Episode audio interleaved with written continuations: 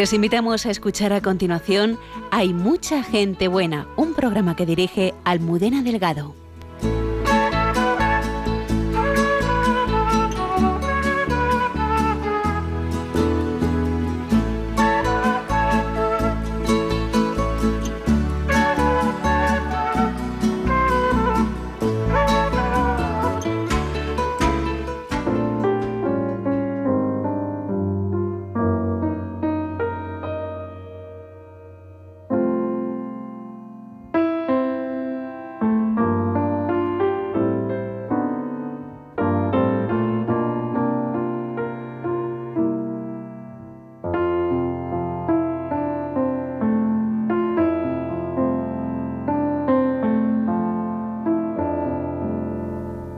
12 y 2 minutos de la madrugada. Bienvenidos al programa.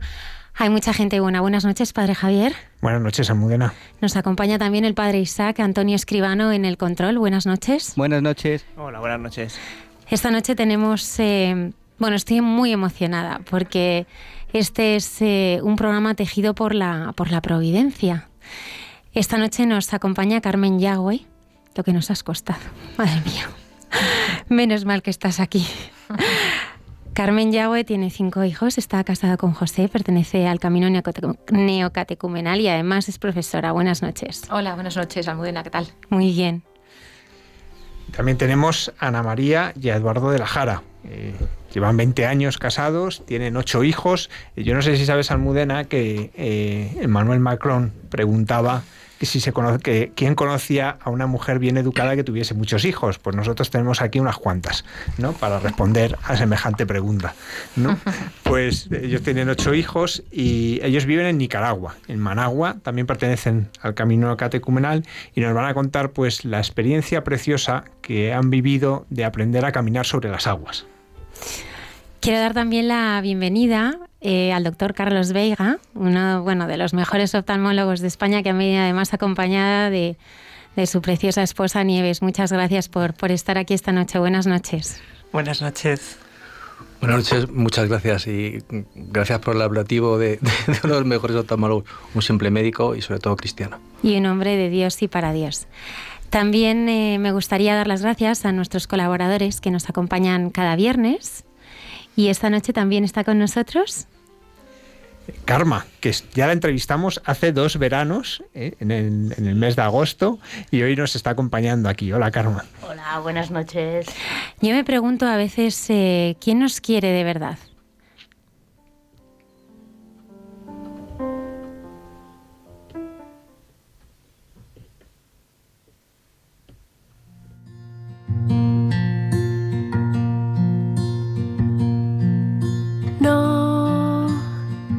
Quiero sentir que he perdido mi tiempo en verme sufrir.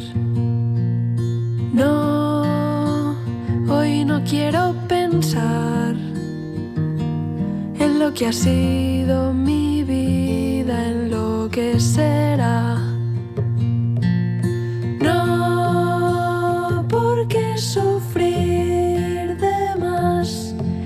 Tu amor está en la brisa que me toca al pasar. Si la paz está en tus manos que se quieren regalar. Si contigo lo imposible puede hacerse realidad.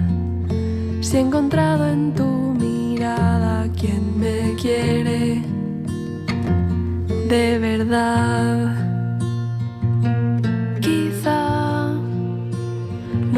Pueda entender cómo funciona esta vida o lo entienda al revés, pero tal vez si me enseñas a amar, encuentre por fin la felicidad.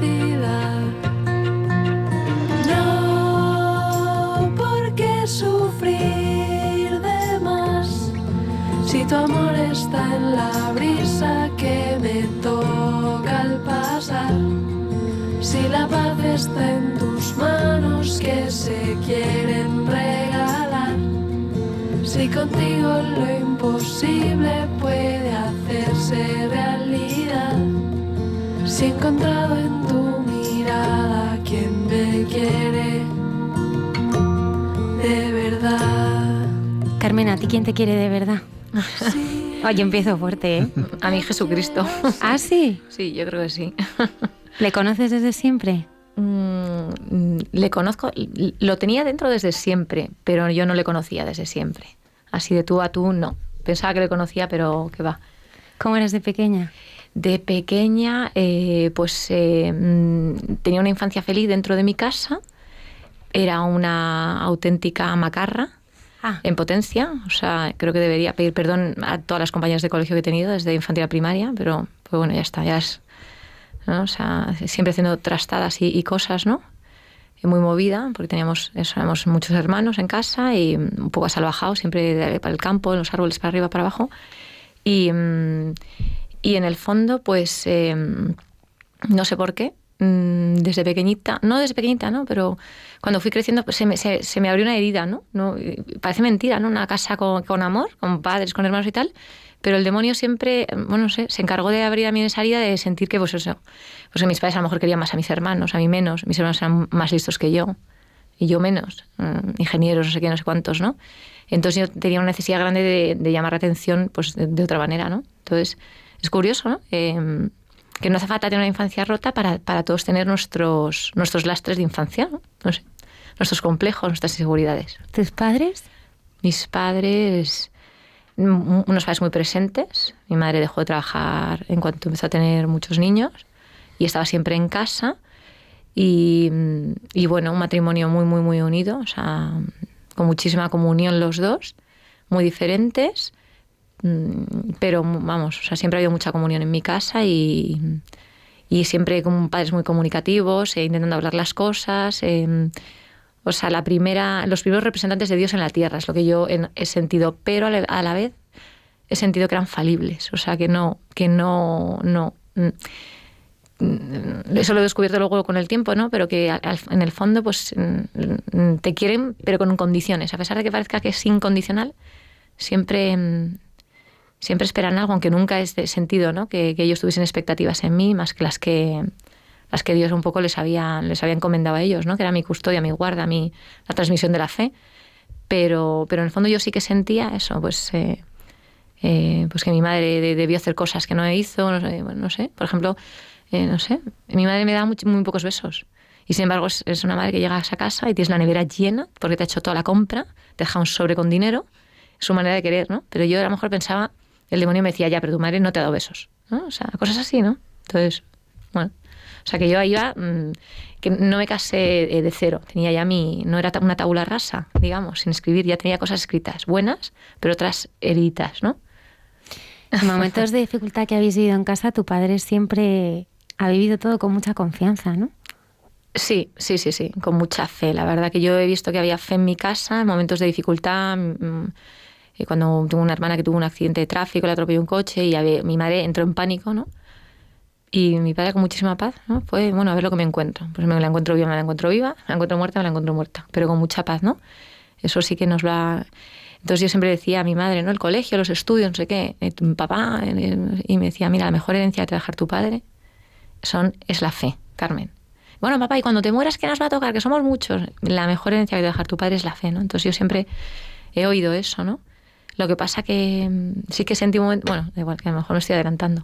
No, sí que sentí que, bueno, pues que hubo un momento en el que, mm, que la fe que te transmiten tus padres la tienes ahí, pero necesitas también eh, emancipar, o sea, tener tu propia, o sea, tu propia experiencia de fe, ¿no? O sea, la transmisión de la fe a los hijos estaba ahí, la habían, esa semilla mis padres ya la habían sembrado, pero yo necesitaba también eh, madurar en la fe yo sola, como adulta, ¿no? Tener mis propias experiencias de alegría y sufrimiento y poner a prueba si esa fe que me habían transmitido yo eh, era pura teoría o la sabía llevar a la práctica, que eso, eso es lo que me, me aconteció cuando me casé.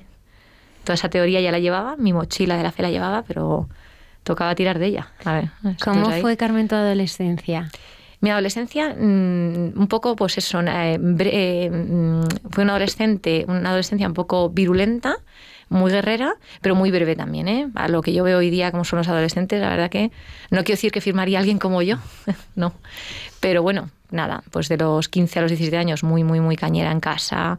Eh, mi madre, mm, pues pobrecita, lo pasó fatal. eh, yo salía, no, no daba explicaciones. eh, donde iba, lo que pasa que mm, la verdad que por encima de mi madre pasé, pero por encima de mi padre nunca pasé, ¿no? Porque sabía que ir. No sé si era porque había mi- miedo físico, pero desde luego no. Entonces, bueno, a los 17 años parece que la, la adolescencia ya se relajó. Saqué, o sea, no, nunca hubo mm, saqué el bachillerato y demás, entonces entré como en un momento como muy plácido en mi casa. De hecho, pedí perdón a mi madre, le pedí perdón por todo lo que le había hecho sufrir en la adolescencia, eh, le había robado dinero, le había... Bueno, o sea, como el primer sueldo le compré a mi madre una chaqueta que no podía comprarse porque digo, bueno, si es, es que la pobre la tenía que comprar 10 chaquetas, con todo lo que la he sisado para tabaco, para alcohol, para todo. Y entonces entré como en una época mm, de muchísimo, de estar muy a gusto en mi casa, con mis padres, de hablar, de... Pues sí, después de adolescencia y guerrera, pues muy a gusto, ¿no? Entonces yo creo que también me casé en esa situación, me casé justo en el, en el mo- el momento más dulce de estar en mi casa, ¿no? Como que me casé y eh, no sé, ¿sabes? Que no es hay gente que se casa porque es que quiero salir de mi casa ya. Ya porque no aguanto la situación o no estoy bien con mis padres y estaba en, en un momento estupendo. Estaba trabajando con mi casa, hacía planes con ellos, estaba a gusto, entonces así un poco eso. ¿Cómo conociste a José? A José le conocí, era mm, amigo de mi hermano del colegio, del mismo grupo. Y bueno, pues ellos iban a los viernes, mis padres siempre tenían la casa abierta para todos los amigos, ellos les gustaba que hubiese gente en casa, aunque eso suponía un jaleo, ¿no? Pero preferían ver un poco en qué aguas nos movíamos, ¿no? Y entonces siempre mi hermano organizaba pues unas cervecitas, una timba de cartas con siete, ocho amigos o cinco amigos. Y, y yo siempre andaba por ahí con un par de amigas, entonces pues ahí le conocí a José, con 17 años, 18. Le vi y digo, anda, pues este chico interesante, tal, que no sé. Em, sí, que atento y da igual. Entonces empecé, empe- empecé a hacer, ¿no? Por converger. Ah, mi hermano hace copas hoy, venga, pues yo también. ¿Qué tal el noviazgo? Pues ahí con 17 años le conocí, no sé qué, salimos un par de meses que me, como y me parecía tan serio, ¿no? Yo estaba en COU, ahí saliendo de esa adolescencia virulenta con 17 años, él tenía 21 años, me quería llevar al teatro eh, eh, y tal, ¿no? O sea, era, pues eso, era una persona que yo pensaba, bueno, en fin, que yo dije, bueno, es que si empiezo a salir con un chico tan en serio con 17 años, esto se acaba. Lo voy a dejar en pupilaje al pobrecito y dije, no, mm, mm, cortamos, ¿no? O sea, como, venga, no. y digo, pero para más adelante.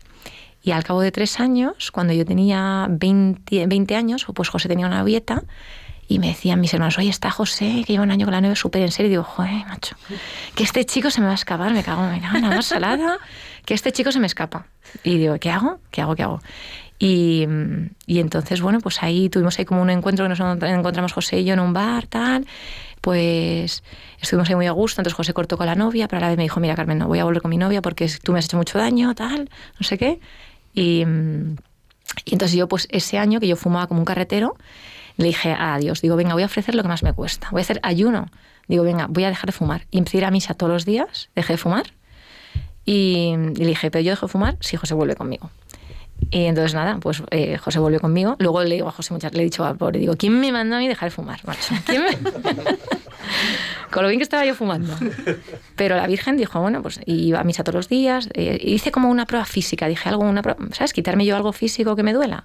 Y la verdad que, bueno, pues nada, ya volvimos a salir con 20, 21 años que tenía yo y tuvimos eso, pues estuvimos un año y poco saliendo. Nos prometimos antes del año, a- pues eh, a- a- men- llevamos menos de un año saliendo y ya nos habíamos prometido. Y al año y medio de haber empezado a salir nos casamos. ¿Qué tal es el matrimonio? ¿Ahora o al Antes, principio? al Uh, principio. a ver, bueno, tremendo. O sea, vamos, yo estoy casada por, por obra y del Espíritu Santo. Mi matrimonio es un auténtico milagro. Eh, a ver, para empezar, nuestro noviazgo de base estaba, o sea, yo creo que mal planteado, porque fue un noviazgo de buscarnos, buscar mm, el yo mime conmigo. O sea, mm, eh, no fue un noviazgo cristiano, entonces al final eh, el, el- el no ser casto, ya sé que suena muy de. mm, La gente piensa de, de- de la media, pero al final te resta muchísima libertad para tomar decisiones, ¿sabes? Entonces yo todos los amigos que están saliendo digo, mira, sé casto, da igual, o sea, intenta ser casto porque vas a ir con mucha más libertad al matrimonio, que no pasa nada, si hay. Miles de matrimonios, vamos, el mío por ejemplo, que son familias construidas preciosas. Lo que pasa que es verdad que yo pienso que tuvimos un hándicap al casarnos y que nos pasó factura el tipo, el tipo de noviazgo que tuvimos. Entonces también fue, o sea, un detonante, no, no fue el detonante de nuestro principio de matrimonio efervescente, pero no ayudó nada, ¿no? Porque muchas veces yo pensaba, digo, es que no he tomado la decisión con libertad, ¿sabes? Yo decía, José, Dios macho, yo me casé contigo porque me había acostado contigo. Porque decía, digo, o sea, yo ya no quería, o sea, era esa la única persona con la que yo había tenido relaciones y no quería mmm, que hubiese más. Entonces, no sé, o sea, muchas veces digo, es que no, no, no fui al matrimonio con libertad. Y, y, bueno, pues vamos, me alegro muchísimo vamos, de, de, de, donde estoy ahora, ¿no? Pero, pero es verdad que hubo, pues eso, te falta libertad, eh, la relación con el otro se, se contamina, eh, ya no quieres su bien, sino quieres el tuyo. Entonces es un poco, eh, para empezar, es decirte eso, ¿no? Que el matrimonio empezó así, ¿no? Y, el matrimonio, pues eh, la verdad que fue nada más casarnos, volver de viaje, digo, a mí me han cambiado el chico. ¿qué es esto? O sea, me lo han cambiado. Mucha gente me dice, no, no, es que claro, os casasteis muy pronto y tuvisteis poco tiempo de noviazgo. Mira, da igual, porque hay gente que está como ocho años de noviazgo y de repente se casan y a los seis meses están separados. O sea, que no es garantía la cantidad de años de noviazgo, sino la calidad, tener un noviazgo cristiano. ¿no? Y, y, entonces eso me decía mucha gente y no, yo no caigo en eso. No es verdad que fuese porque nos casásemos jóvenes, no es verdad que fuese porque tuviésemos un noviazgo corto, ni es verdad que fuese por, no, fue porque pues muchas circunstancias, ¿no? Entonces yo cuando volvimos de viaje de novios, a los 15 días, me han cambiado el chico. O sea, de una han cambiado. Recuerdo que amueblamos la casa así de pese corriendo, con muebles que nos habían prestado, no sé qué. Yo ni le consulté a José, porque digo, bueno, estas cosas entiendo yo que la lleva la mujer, ¿no? Qué cómodo es, ¿no? Que te lo en todo hecho. Y me acuerdo que una amiga de mi madre nos regaló un mueble tremendo, que lo llama José el Mamotreto, lo encontró en la puerta y fue llegar de viaje de novios, dijo, eso es, y me dijo mi marido, eso tiene que salir de casa mañana. Yo, pero bueno, es que no sé qué, es que estamos en un duro, pues ¿qué más da si para meter la vajilla? Eso de mamotreto aquí en mi casa, porque lo han decidido tus padres, lo has decidido tú, no sé qué. Y ya, la crisis del mamotreto, yo me acuerdo, ya, bronca. Y estuvimos como una semana sin hablarnos con el mueble.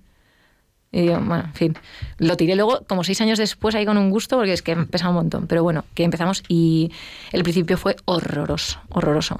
Además yo trabajaba en un colegio evangélico, protestante, que, que eh, pero eh, descubrí gente muy, muy, muy, muy, rica, ¿no? Pero también gente muy hostil con la Iglesia Católica, ¿no? Entonces, claro, todo el mundo, eh, ¿qué tal el matrimonio? ¿Se qué por la Iglesia Católica? Entonces yo digo, yo tengo que decir que fenomenal porque se encima se cargan de argumentos contra los católicos.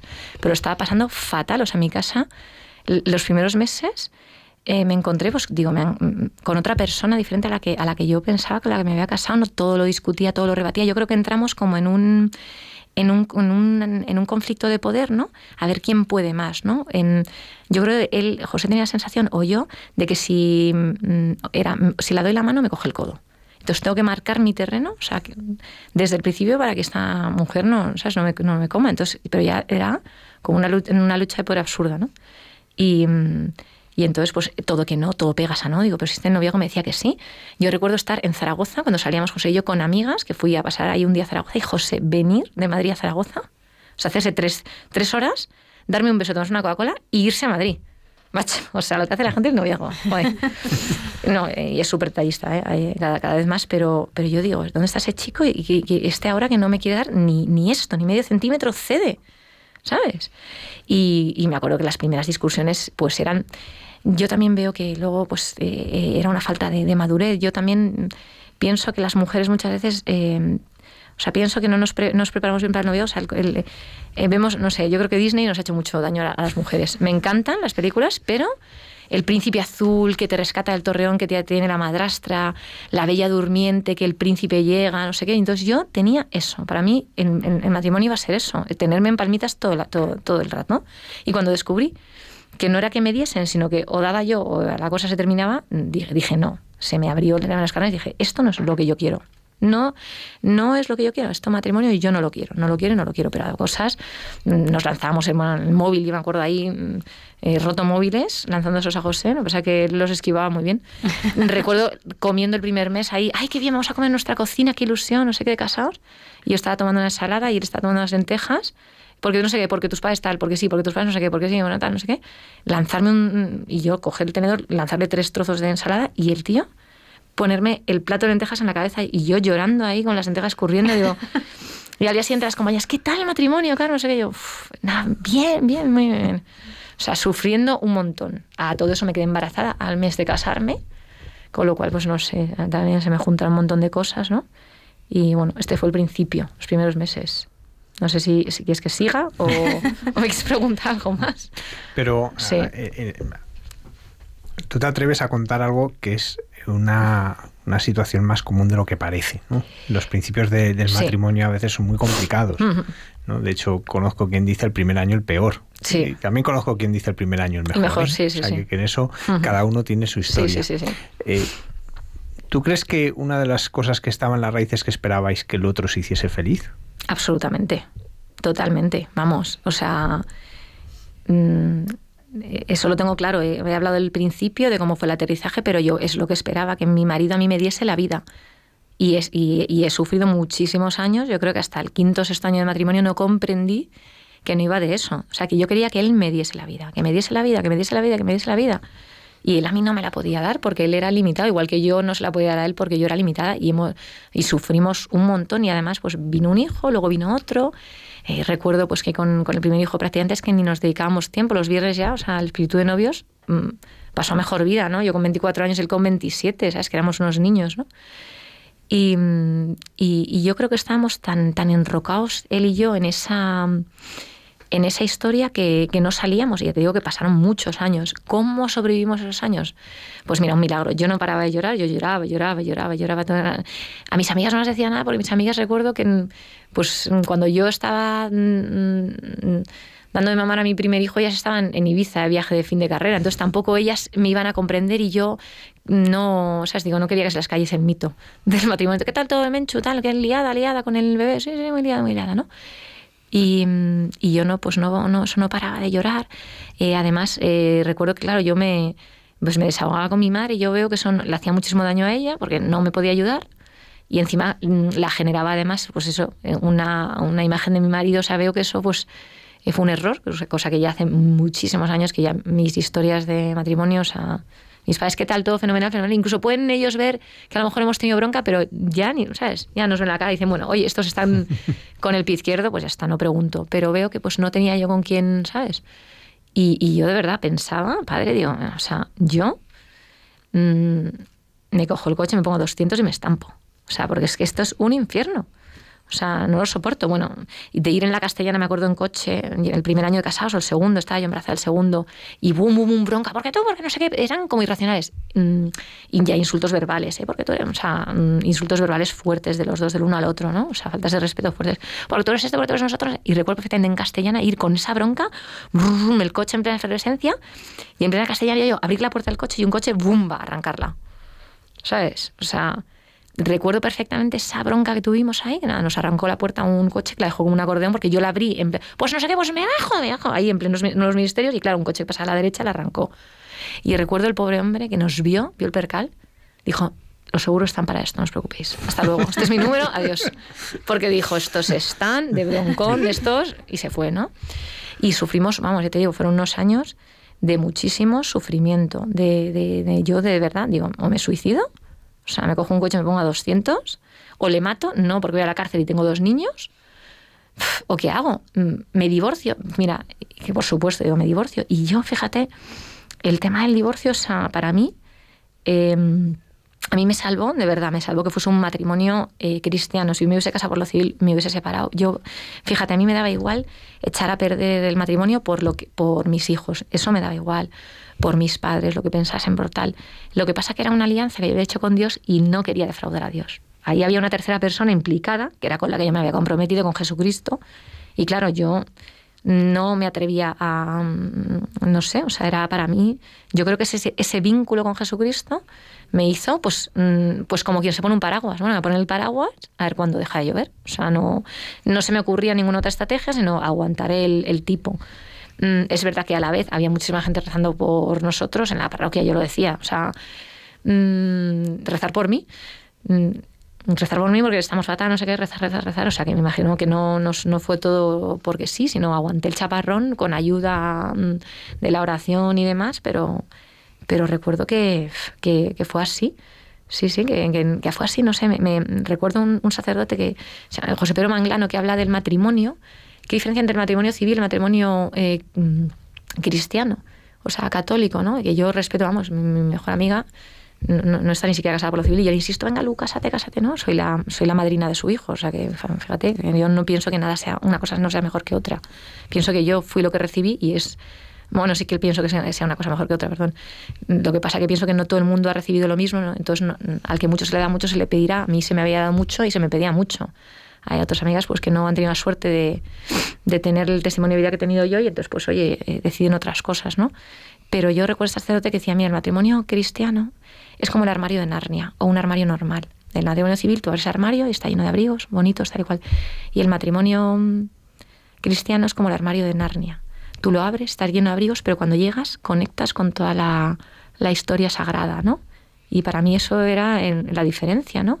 Que yo abría mi armario, lo tenía lleno de abrigos, era mi vida que estaba destruida, pero yo cuando me casé hice una alianza con Dios, entonces no podía romperla, ¿no? O sea, eso es un poco lo que me hizo aguantar los primeros años, que no quería decepcionar a Jesucristo, la verdad.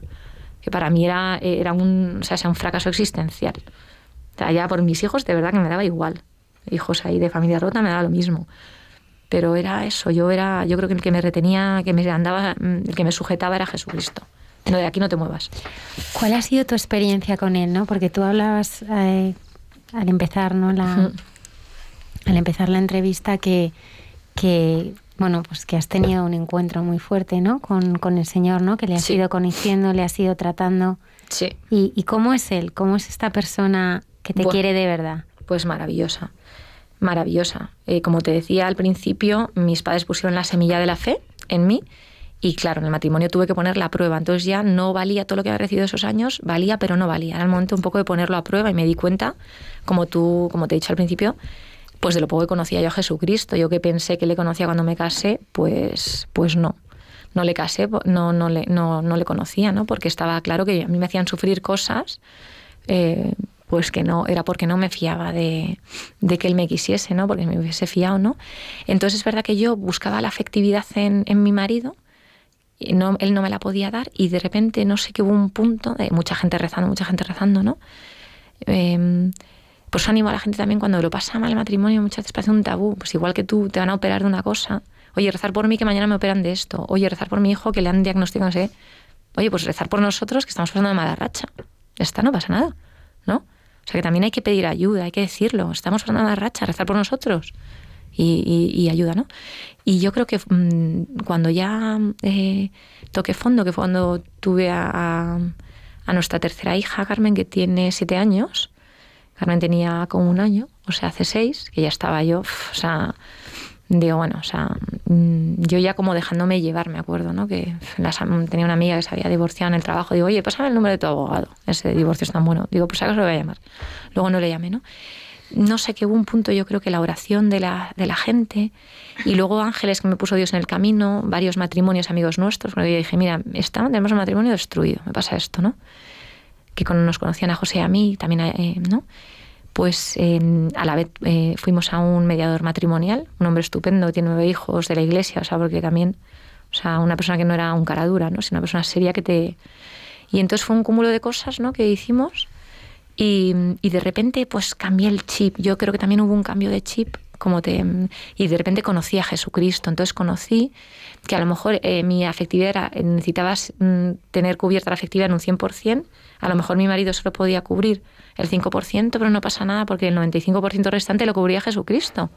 Entonces, pues eso como me dio como mucha tranquilidad, no pasa nada. O sea, yo me sentía súper querida, con, por, o sea, empecé a sentirme cada vez más querida por mi marido a pesar de, de su precariedad y de la mía, que él no, pues no podía llegar hasta donde yo necesitaba, pero empecé a sentir como esa afectividad que yo tenía descompensada, un poco, ¿no? Por la situación matrimonial del principio, pues de repente, pum, pum, pum, pum, que se fue compensando y pues que viene, que viene, que bien, ¿no? Eh, con diferentes estrategias, ¿no? Te digo, en este mediador matrimonial, pues, oye, eh, tenéis de base esto mal, tenéis que recuperar el espíritu de novios, pum, pum, pum, hablar las cosas, ¿no? Eh, eso nos, nos, ayudó mucho, ¿no? Fue como una pequeña, una ITV matrimonial muy importante, ¿no? Para salir todo ese rencor que había acumulado y demás, ¿no? Y, y, yo realmente, pues sí, me encontré con Jesucristo porque de repente pues empezó a saciar esa afectividad que yo tenía descompensada. Pensaba mucho en Santa Mónica, pobre José, ¿no? Dice, joder, me, me, comparas con Patricio. Pensaba en Santa Mónica, me empecé a inspirar un montón, empecé a rezarle a ella, que por lo visto su marido tenía muy mal genio, muy mal genio, Patricio, en una época en la que los maridos pegaban mucho a las mujeres. Y entonces sus amigas le preguntaban, pero Mónica, tú, Patricio, con lo, pues lo, malo que es, con el mal carácter que tiene, ¿por qué no te ha pegado nunca? ¿no?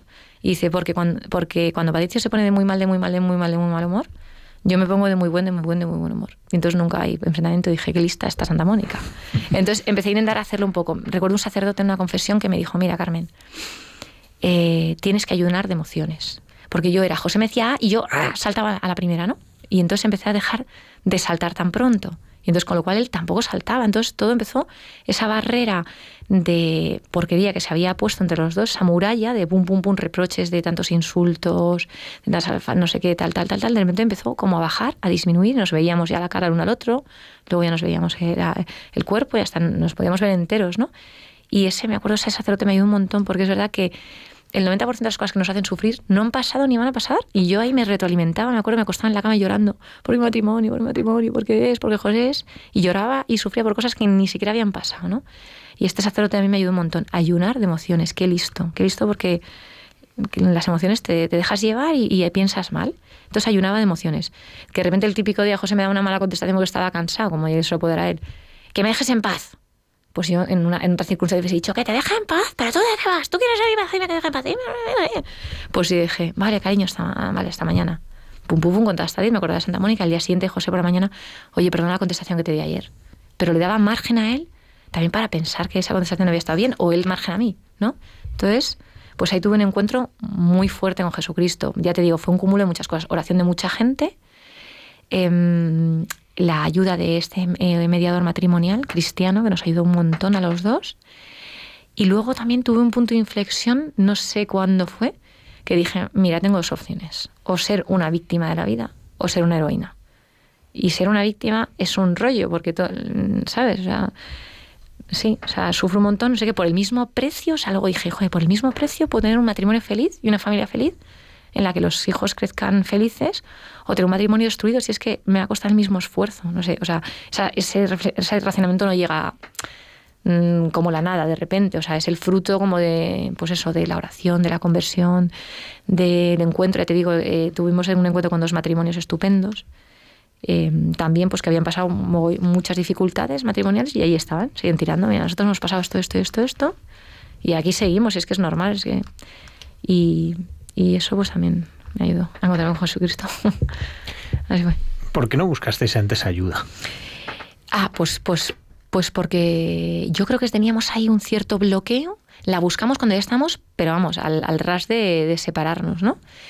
Y, y, porque, no lo sé, fíjate, yo creo que el que... Eh,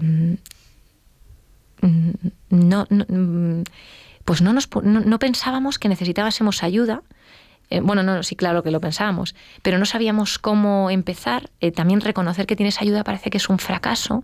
Este Ignacio, el mediador que nos, nos llevó, nos decía que el que había vivido en Estados Unidos mucho tiempo, los americanos enseguida, en el momento que tienen un bajón, pues entre los amigos, pues mira, está yendo al psiquiatra porque pasa una mala racha, está yendo no sé qué.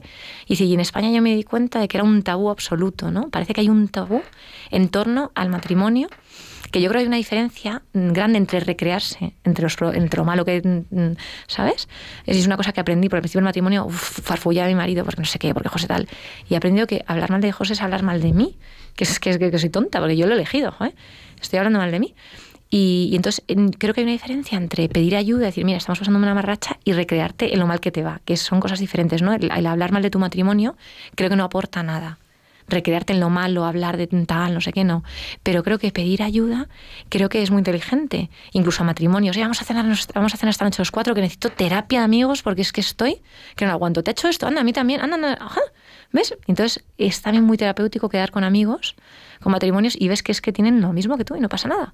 Y hasta te puedes reír, ¿no? Entonces, eh, yo creo que no pedimos ayuda porque creo que hoy día es que no, no, yo, nadie pide ayuda en el matrimonio. O sea, todo el mundo da por hecho que la única ayuda es sepárate. ¿Te va mal? Sepárate.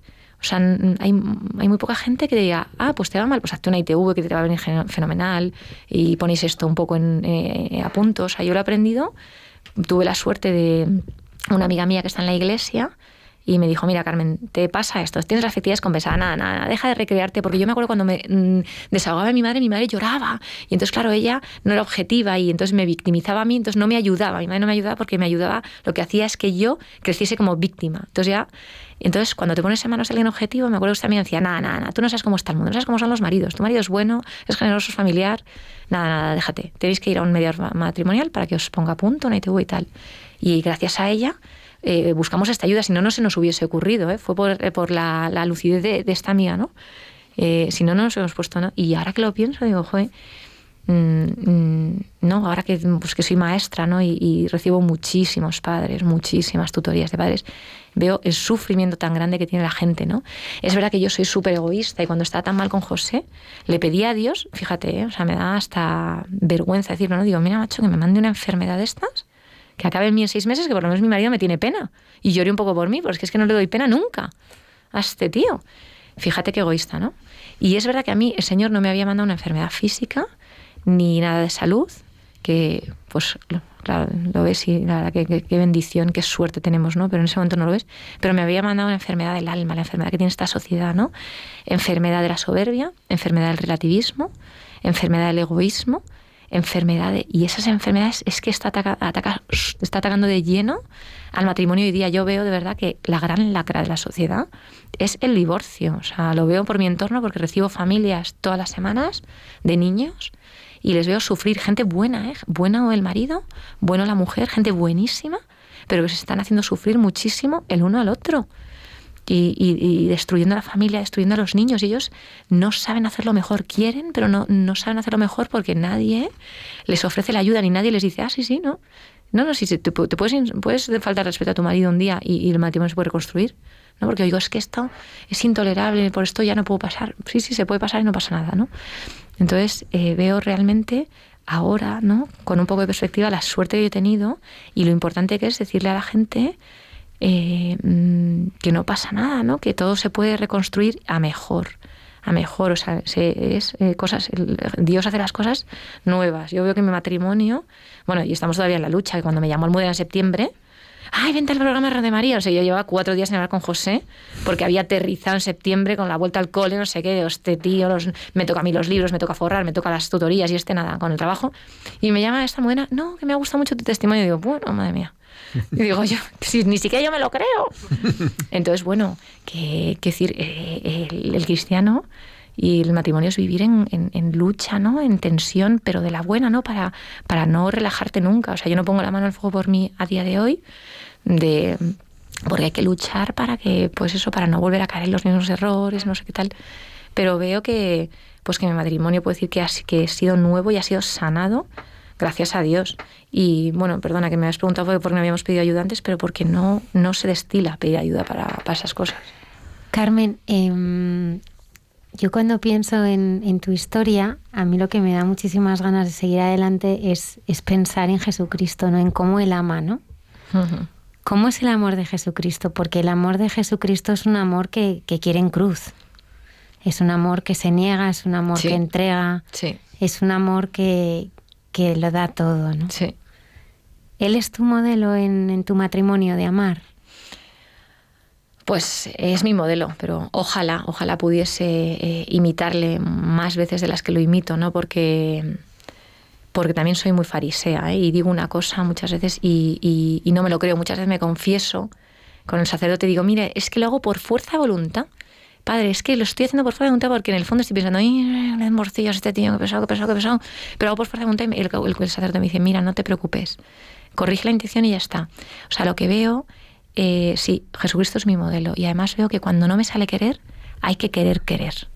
Veo que el, que el, el matrimonio, uno de los errores que tenía al principio era que yo quería que todo fluyese, porque la pasión, porque qué bonito, que es que me tiene que salir, le tiene que salir. Y veo que también hay, aquí hay trabajo de pico pala y de querer querer. Y ha habido noches, me dijeron en la parroquia que la palabra tiene el don de crear, y ha habido noches que es que no me apetecía decirle a mi marido, te quiero, pero he dicho, te quiero, eres maravilloso. Y de repente él, ay, ¿cómo opinas eso de mí? No sé qué, tú eres aún mucho mejor. Y entonces de repente digo, ay, qué mono, era lo que yo necesitaba oír. Aunque entonces que la palabra tiene el don de crear y yo mm, intento un poco pues esas cosas, o sea, em, bueno, no sé, yo qué sé, no sé. Sí, Jesucristo es, mi modelo, porque, porque, porque sí, porque intento... Em, es que iba a decir algo ahí, pero no me, no me acuerdo. De, del amor incondicional. Ah, sí, sí, del amor incondicional de Jesucristo. sí, yo cada vez que veo a José intento ver a Jesucristo. Hay días que pobrecito le grito, entonces no debo ver a Jesucristo pero, pero sí, y, además cada vez estoy más contenta, cada vez le, quiero más y veo lo que tú decías de la cruz, perdona, es que se me había ido la, mente, que Jesucristo que a veces quiere con un amor de cruz. Antes no entendía, todo está bien hecho. Yo hace 12 años no lo entendía. Ya te digo, cuando me quería poner a 200 y suicidarme, no lo entendía. Y ahora entiendo por qué ha hecho eso, porque si yo no hubiese tenido este matrimonio, hubiese sido una soberbia, porque mm, mm, aunque soy una persona muy insegura y muy frágil, por otro lado tengo como un aire de suficiencia, de querer dar la talla a todos los sitios a los que voy, ¿no? De querer demostrar pues que todo es perfecto. Entonces, si Jesucristo no me hubiese regalado un matrimonio así, yo hubiese ido dando lecciones por la vida a todo el mundo, porque yo estoy casada, porque tengo cinco hijos o no sé qué, y me hubiese destruido por dentro, ¿eh? porque en el fondo soy una persona muy insegura y tal. Entonces veo que Jesucristo me ha hecho quererme tal y como soy. Ya está, pues una miserable sin él, pero, pero bueno, pero, pero estupenda también, porque ya está, pones el cuenta kilómetros a cero y Jesucristo te quiere hasta como, como eres. Y eso me, José dice que me amparo mucho en eso, porque yo suelo, suelo ser muy de saltarme las normas de... Em, en la piscina de la urbanización no se puede bañar a partir de las 10. Me da igual, yo salto, me baño a las 11 porque hace mucho calor y punto. A mí los de la organización que me digan pito. José, hay que seguir las normas, hay que seguir las normas, no sé qué. Y digo, bueno, no pasa nada. Entonces yo digo, mira, no pasa nada, porque Jesucristo me lo perdona todo. Y entonces Jesús me dice, José me dice, es que te amparas en que, en que Dios te lo perdona todo para saltarte las normas a la torera. Pero bueno, pues es, así me siento yo, me siento una miserable, muchas veces me siento muy poca cosa, siempre he sido muy hipersensible. Veía a unas personas que se reían y decía, ay, se están riendo de mí, o me miraban, y veo que Jesucristo, eso que me pasaba muy en la adolescencia, incluso al principio de casarme, me lo ha sanado me lo ha sanado, ah, se están riendo, ah, pues que seguro lo están, pues es que se lo, están, se lo han pasado fenomenal este fin de semana. O esta compañía de trabajo me ha contestado borde, pues hace 10 años me hubiese comido la moral porque le caigo mal, por no sé qué. Y digo, ay, pobrecita, pues seguro que ha pasado un mal día en su casa, ha tenido mala noche con sus hijos, o su marido lo ha contestado mal y por eso me ha contestado borde, no tiene nada que ver conmigo. Entonces me ayuda un poco a sanar esa inseguridad que yo tenía y a través de la cruz me ha ayudado a, a, sacar lo mejor de mí. Seguramente si yo no hubiese tenido este matrimonio, eh, no hubiese luchado con tanta autenticidad ¿no? por, ciertas cosas, ¿no? porque me hubiese conformado, bueno, pues mira, soy que catoliquilla, voy a misa algún domingo, alguno no, porque yo antes de casarme la verdad que si me encajaba bien iba a misa el domingo, pero si tenía otro plan y no iba, pues, pues no iba y no pasaba nada. ¿no? Y lo que me ha hecho es aferrarme a la cruz o sea, aferrarme a él y, y, hacerme más auténtica y saber que, pues eso, eso, sí. Me imagino que te habrás sentido, da un poco de pudor hablar de ceguera aquí delante de un oftalmólogo, pero... Bien, mejor. Te habrás sentido a veces como el ciego del Evangelio, ¿no? Como el ciego Bartimeo, ¿no? que, el Señor te ha curado. Sí. Eh, porque tú veías, pues, como, como no veías, ¿no? No, veías a tu marido, no. nos, dices... Eh, nos has contado muchas cosas que no veías, ¿no? Pero cuéntanos, eh, en, esta, en este Jesucristo que te ha abierto los ojos, ¿qué has descubierto en tu marido y qué has descubierto en tus hijos? ¿Y qué has descubierto que es el matrimonio? Ay, qué gracia. José dice, no, vas a decir lo mejor de mí es que soy generoso y bueno, tal. Es verdad que mi marido es muy espléndido. Pero dice que diga algo más. Dices que siempre dices que soy muy espléndido. No, pues mira, para mí es lo mejor que he hecho en mi vida. Mi matrimonio, ya te digo, aunque muchas veces reniego. Este mismo septiembre estaba hasta el gorro de José, de los niños y todo, ¿no? Mm, he descubierto, pues la verdad que eh, eh, yo siempre he querido ser misionera, no sé qué, y pienso que la misión que me ha encomendado Dios es este matrimonio, ¿no? Que hoy día tener un matrimonio eh, unido y la gente que te vea cómo te quieres, es, un, es, una misión permanente, misión aquí en, en, España, en Europa, que hace tantísima falta, a lo mejor más que en muchos sitios de África, ¿no?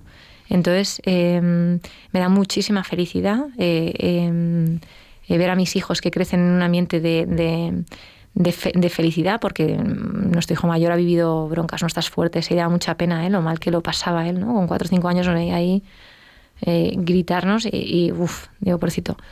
Y entonces, em, el ver que está en mis manos, o en manos de José, ¿no? Pero si tú quieres, el, crear un hogar feliz para mí es eh, lo más importante y veo que es como un imán para muchas personas, ¿no? Que, mm, que se quieren acercar, que pues con tus problemas, ¿eh? no sé qué, pero, pero que les, no sé, o sea, para mí es eh, lo que me, lo que, vamos, lo, mejor que he hecho, lo que me hace eh, realizarme con más plenitud. Veo que José, además, que, que ha tenido unos años muy complicados de trabajo porque es autónomo y tal, realmente descansa, a pesar del follón de los niños, cuando llega a casa, ¿no? Le da mucha paz llegar a casa, el estar ahí con el follón de los niños, ¿no? Em, sí, o sea, eh, y veo que eso, pues eso, que estamos en, que es una misión muy fuerte, lo veo porque es importante, ¿no? Eh, dar testimonio eh, de, que se puede tener una familia feliz sin ser perfecta, de que se puede sufrir, de que se puede pasar muchas crisis y seguir unidos y, que los niños vivan en una, en una, familia feliz. También es importante para mí. Lo que he asumido es que mis hijos tienen que saber que no somos una familia perfecta, ni sus padres tienen un matrimonio perfecto, pero que en casa se da el perdón o sea, ya hace ya muchos años que procuramos no tener una bronca delante de los niños, porque les hace muchísimo daño, pero si alguna vez nos han ido, eh, venga José, no sé qué, que les acuestes, o sea, contestarnos, ¿no? Y también, igual que nos han visto de repente darnos una mala contestación, nos han visto, perdona, Jos, lo siento, perdona, claro, no sé qué. Entonces, que también lo sepan los niños, ¿no? O sea, que, no sé. O sea, que yo, no sé, eso. Dice, el Papa Francisco dice que la labor eh, del matrimonio es una labor de artesano, ¿no? una labor de filigrana, en que el hombre hace más mujer a su esposa y la mujer más hombre a su esposo. ¿Tú cómo has experimentado eso de que José te haga más mujer? ¿En qué, en qué vas experimentando esa obra, que es la de José, pero que es la de Dios a través de José? Pues José me ha hecho mejor persona, soy muchísimo mejor persona gracias a José, me ha hecho más sensible eh, a mis hijos. Eh, mm, es verdad que cuando estábamos así como en crisis no veía, pero José es una persona que, mm, vamos, no sé, pongo la mano a fuego, pero es como una persona fiel, ¿sabes? Que es su único afán siempre es llegar a casa para estar conmigo y con sus hijos. O sea, nunca ha tenido caprichos ni de coches, ni de dinero, ni de mujeres, o sea, que, nada, o sea, mm, siempre me, ha gustado lo, lo, fiel que era, en sentido, o sea, que Mm, ya, podíamos estar ahí en un bar, no sé qué, y, pasar ahí días ideales, que es que nunca se daba la vuelta. Es más, a veces si, vas a una chica guapa, se nota porque baja la cabeza así y dice, es que no levanta la vista ni en broma, porque es mi mujer, mi mujer y solo mi mujer, ¿no? O sea, me gusta, porque me gusta que es muy un hombre que sea hombre para, hasta para eso, ¿no? Para, para, para quererte a ti. Em, pues siempre, ¿no? Siempre me ha encontrado guapa, hasta cuando estaba embarazada, cuando estaba gorda, hasta cuando voy poco arreglada y qué guapa estás. Entonces, eh, eran cosas que a lo mejor no podía ver, pero ahora veo que es una suerte. Cuánta suerte tengo con José, cuántos hombres hay que son los caprichosos de los coches, son los caprichosos del dinero, son los caprichosos de las mujeres. La primera que pasa a mona del bar se les va a los ojos y yo qué suerte tengo que tengo un marido tan, tan bueno y tan fiel. Y entonces por eso me siento muy segura cuando estoy con él. Nunca me he sentido insegura. Me siento segura cuando estoy con él y me siento querida cuando estoy con él. Vosotros camináis en el camino nacatecumenal. ¿Qué, ¿Qué os ha aportado esta experiencia de, vivir la fe en comunidad? Bueno, en el camino camino yo, José no camina. Eh, con lo cual eh, es estupendo porque hay algún paso que me salto, no, hay que hacer esto y lo otro. Ah, no, no, no, no. Yo como mi marido no camina, no, no, no, lo hago en casa y ya está. O sea que me viene fenomenal. Eh, pero él, bueno, le parece fenomenal que yo vaya, él me acompaña siempre que puede, anima a los niños a ir. Y para mí, pues es eh, el estar en el camino, para mí pues ha sido una suerte, eh, porque, porque yo creo que si no estuviese em, en el camino, pues, pues seguramente pues me habría, ya te digo, esta curación que he tenido de la afectividad no se habría, se ha dado gracias al camino, que yo he podido hablar, he podido contar mi testimonio. Esta curación de mi matrimonio se ha dado gracias a estar ahí. Em, yo no digo que sea mejor o peor, ¿no? Eh, mi madre ha sido una persona de ir siempre a misa todos los, o sea, todos los días, no está en ninguna realidad. Lo que veo es que ahora es muy importante, como dijo Benedicto XVI, en la JMJ hay que insertarse, insertarse en los movimientos, ¿no? Es verdad que hace 50 años, 60, se, quizás se podía vivir la fe em, de manera, bueno, pues tranquilamente, pero hoy día es fundamental estar insertada en algún movimiento eh, porque la sociedad tira muchísimo, tira muchísimo, es muy hostil. Entonces, o estás ahí metido en algo o la sociedad te come. Entonces, a mí el camino me ha ayudado a tener los pies en la tierra, a no dejarme llevar por mis amigas del trabajo, que lo que me pasaban eran teléfonos para que me divorciase. eh, y a vivir, a vivir la fe eh, con muchísima alegría, conociendo a las personas con las que comulgas, con las que estás. Pero siempre, bueno, pues yo invito a todo el mundo a que esté, pues eso, que se, se inserte en la iglesia, en algo, ¿no? Ya te digo, mis, no sé, mis hijas van a, un club del Opus, mi hijo a otro club de Opus, yo he ido a campamentos de Schoenstatt, están los jesuitas. Creo que la iglesia tiene una riqueza increíble y cada uno tiene que ver dónde encaja mejor. Yo estoy en el camino y que es donde yo me encuentro con Jesucristo, pero cada uno donde se encuentre con Jesucristo es donde tiene que estar. Pero es fundamental estar, estar en algo, porque te ayuda muchísimo a, agarrarte bien ahí a la roca y no dejarte llevar pues por pues por la sociedad yo veo que Dios ahí me ha cuidado un montón, incluso siendo maestra, ¿no? Porque estaba, incluso cuando hemos pasado crisis fuertes, no me he podido distraer con nada, porque todas mis compañeras son mujeres. Entonces creo que también Dios me ha cuidado muchísimo con eso, ¿no? No me ha dejado ahí ninguna vía escape, ninguna tentación rara de, ay, un compañero de trabajo ¿no? que me hace caso, qué tal, qué cual, y yo lo estoy pasando fatal el matrimonio, ¿no? Hasta con mi profesión me ha cuidado un montón. Y veo que el estar en una en una, en una realidad de la iglesia, pues te ayuda a tener los pies en la tierra porque no podemos decir nada de nadie, no sabemos.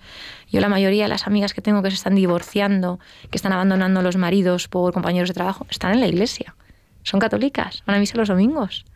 Lo que pasa que es que ah, mm, les ha podido, les ha podido la, el- esta enfermedad de la que hablaba yo que tenía antes, ¿no? Les ha podido el relativismo, el egoísmo, la soberbia, el, el yo necesito, yo me merezco. Y entonces por eso es muy importante, pues yo, el estar en el camino me hace, pues eso. La semana pasada estuve haciendo ejercicios espirituales y el sacerdote nos decía que estuvo una peregrinación enorme con muchísima gente, él estaba muy ocupado también. Hizo que, que, que, bueno, pues lo que más le llamó la atención de la peregrinación y de lo que no pudo apartar su mirada durante toda la peregrinación fue de un matrimonio anciano que iban siempre cogidos de la mano, Ah. ¿no? Sí, sí. y no pudo apartar los ojos pues de esas manos ¿no? que se entrelazaban. Hablabas también de bueno pues del engaño que estamos viviendo en la sociedad, ¿no? De esas relaciones de Walt Disney, ¿no? Que no que no existen, ¿no? Y a mí me gustaría esta noche a través tuyo pues desenmascarar, ¿no? Estas mentiras, estas relaciones de uso, este no puedo, que a veces pues rompen muchísimos matrimonios, esto no me gustas, te quiero pero no me gustas, eh, nos enamoramos pero ahora ya no siento lo que sentía. ¿Cuáles son los peligros y las amenazas que ves que están amenazando al matrimonio de hoy? Ah, Seguro que muchos de nosotros todos conocemos pues a matrimonios que, que están rotos, ¿no? Porque se han dejado engañar. Sí, sí, sí. Pues sí, como decías justo ahora, cuando estabas, mien- mientras estabas terminando ahora, ¿no? De decir lo de que conocemos muchos matrimonios, estaba pensando que realmente la mayoría de los matrimonios que conozco rotos, si no todos, realmente están rotos por, por cosas que no son, quiero decir, importantes, no es por a lo mejor, mm, pues a lo mejor una infidelidad o una enfermedad fuerte que no han podido superar o tal, sino simplemente eh, temas de, de, pues de, mm, de, de convivencia que no han sido capaces de no no han sido capaces de, la donación esta eh, o sea de donarse mutuamente el uno al otro no veo que nuestro gran enemigo es el, el egoísmo este que estamos viviendo vive para ti para ti para ti para ti el otro día, no sé, en- decían, leí hace poco que en, In- en Inglaterra van a abrir un ministerio de la soledad o algo así, ¿no? Porque la gente lo que tendemos es solo, solo, solo, solo vive solo, vive solo, vive solo, ¿no?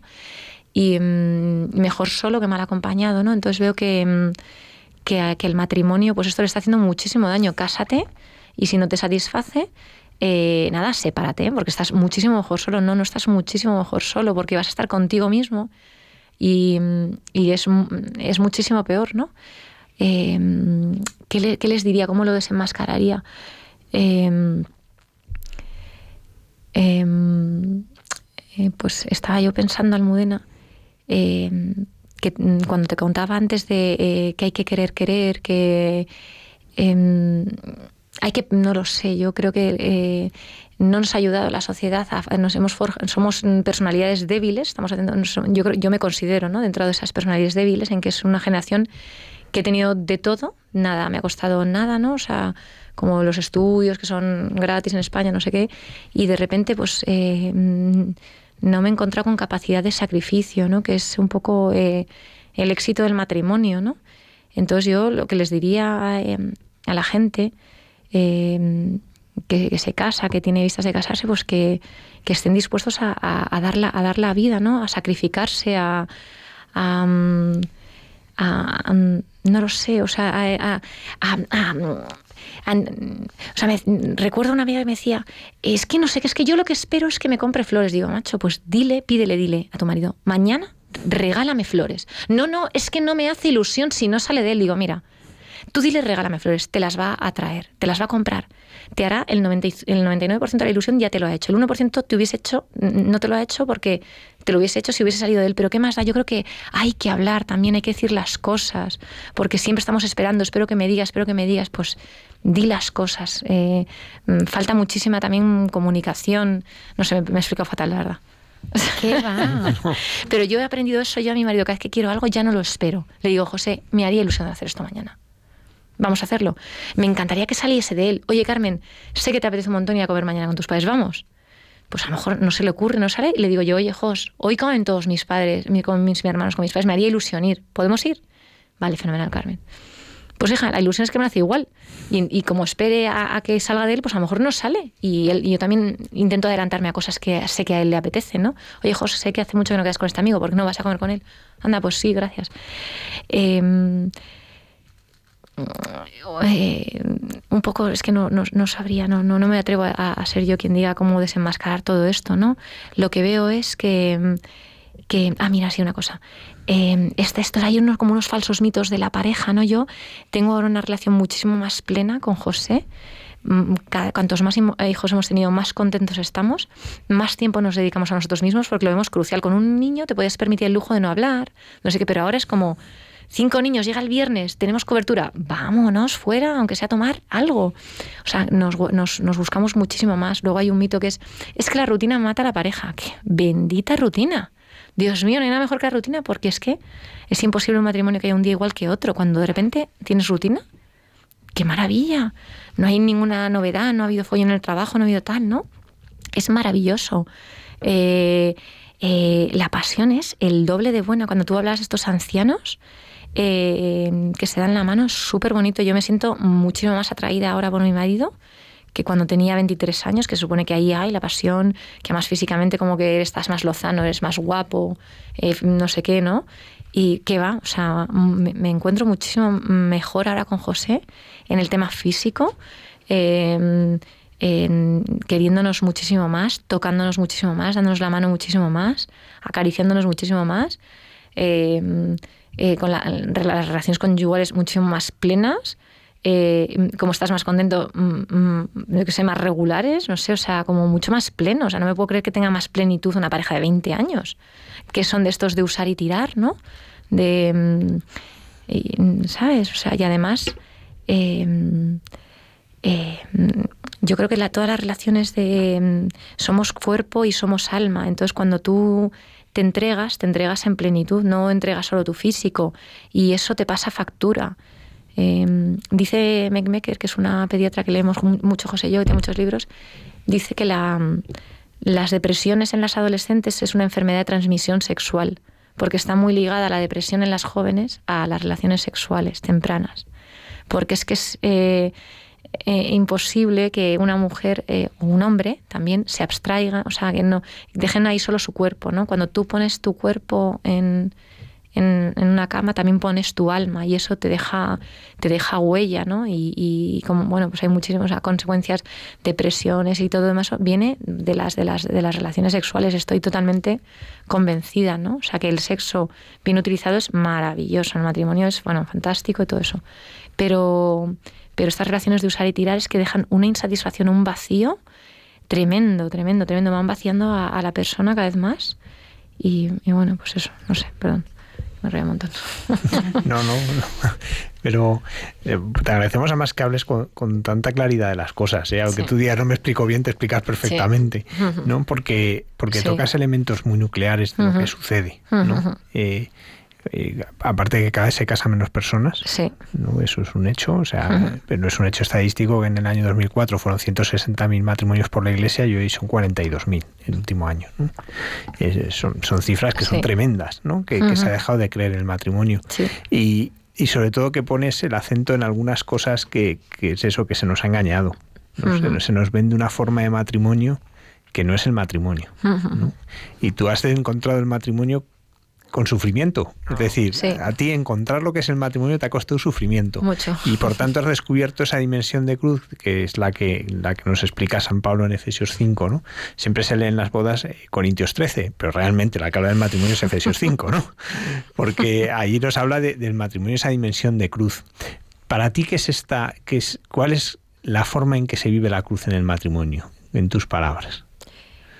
La forma, no volver a pensar en ti, no pensar en ti, no pensar en ti. Y no, no piensas en ti y todo fluye, todo sale. Yo antes pensaba, ay, me quiero echar la siesta. Ya hace años que no me echo la siesta. Eh, no pensar en mí y estoy con, no sé, todo sale. Hay días que el cansancio pues es un gran enemigo de la convivencia, de la pareja y de la familia. Cuando hay que detectarlo. Yo en un momento que me noto cansada digo, "Uh, nada, me voy a la cama porque no va a salir nada bueno de mí, ya está, mejor cerrar ya hoy el capítulo. Pero no pensar en ti, pensar en los demás, no pensar en ti, no pensar en nada, no. Pensar en lo, en lo- y además luego te redunda, es que te, te redunda en tu beneficio, ves a todos contentos, ves que todo sale. Y además, te- cuando tratas bien a alguien, sacas lo mejor de él. Entonces muchas veces cuanto más pienso en José, más piensa él en mí. He conseguido, ¿cómo era el dicho este? Que se consigue más con un este de miel que no sé qué de hielo. Sí, sí, ¿Cómo era? Con un tarro de miel que con un palo. Algo así. Pues yo he conseguido mucho más sí, con la miel que con la hiel. Eso es. He sacado, fíjate, pobrecito, mi marido me está escuchando ahora, le he utilizado más así de por las buenas. Ay, cariño, cómo te quiero. Vamos a hacer el amor. Y luego ya consigo lo que quiero. que antes era, pues vamos a hacer esto por mis narices, no sé qué. Digo, pues hijo, pues no, vamos a utilizar las, las armas que hay. Que, y él encantado de ser utilizado así. Carmen, hay una cosa que, que, bueno, pues a lo largo de todo, de todo este tiempo que estamos compartiendo juntos, que, que me admira, es, es como sin que, o sea, como hace las cosas el Señor, ¿no?